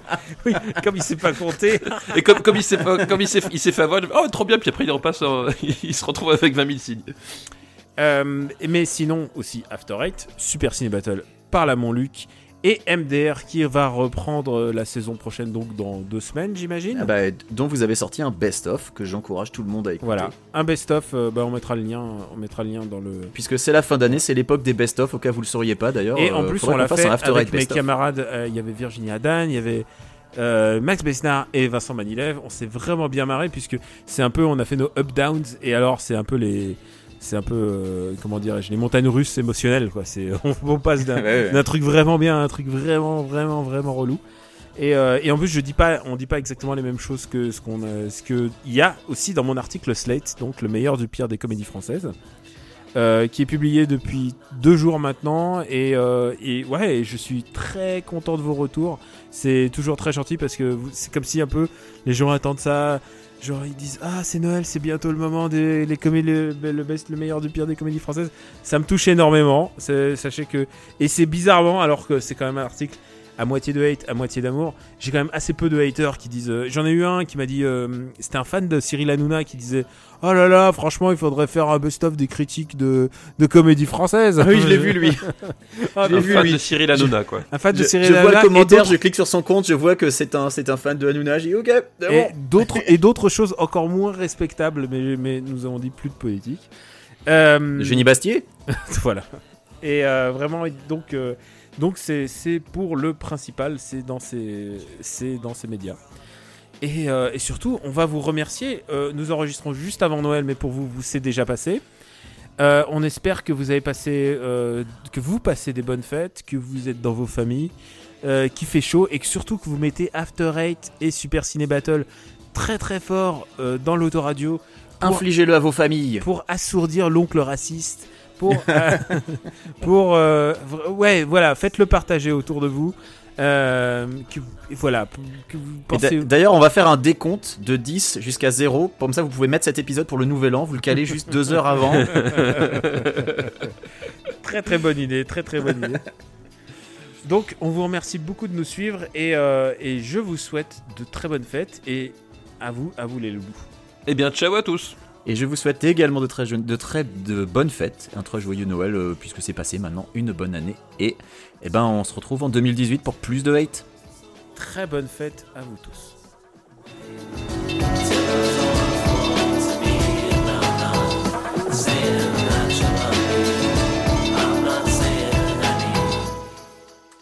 En plus, sur les mecs, vous aimez pas l'argent, je l'ai compris, alors c'est bon. hein. Et vous me cassez les couilles là. Et j'aurais pu me payer une maison pendant ce temps. euh, et puis maintenant, bah, vous me donnez envie de vous enculer par derrière. Très très bien, très très bien, très très belle bon. imitation. Très très très bon. Très belle imitation. Mais papa, tu parles de politique, tu cherches à faire le buzz? Eh bien non. Eh bien.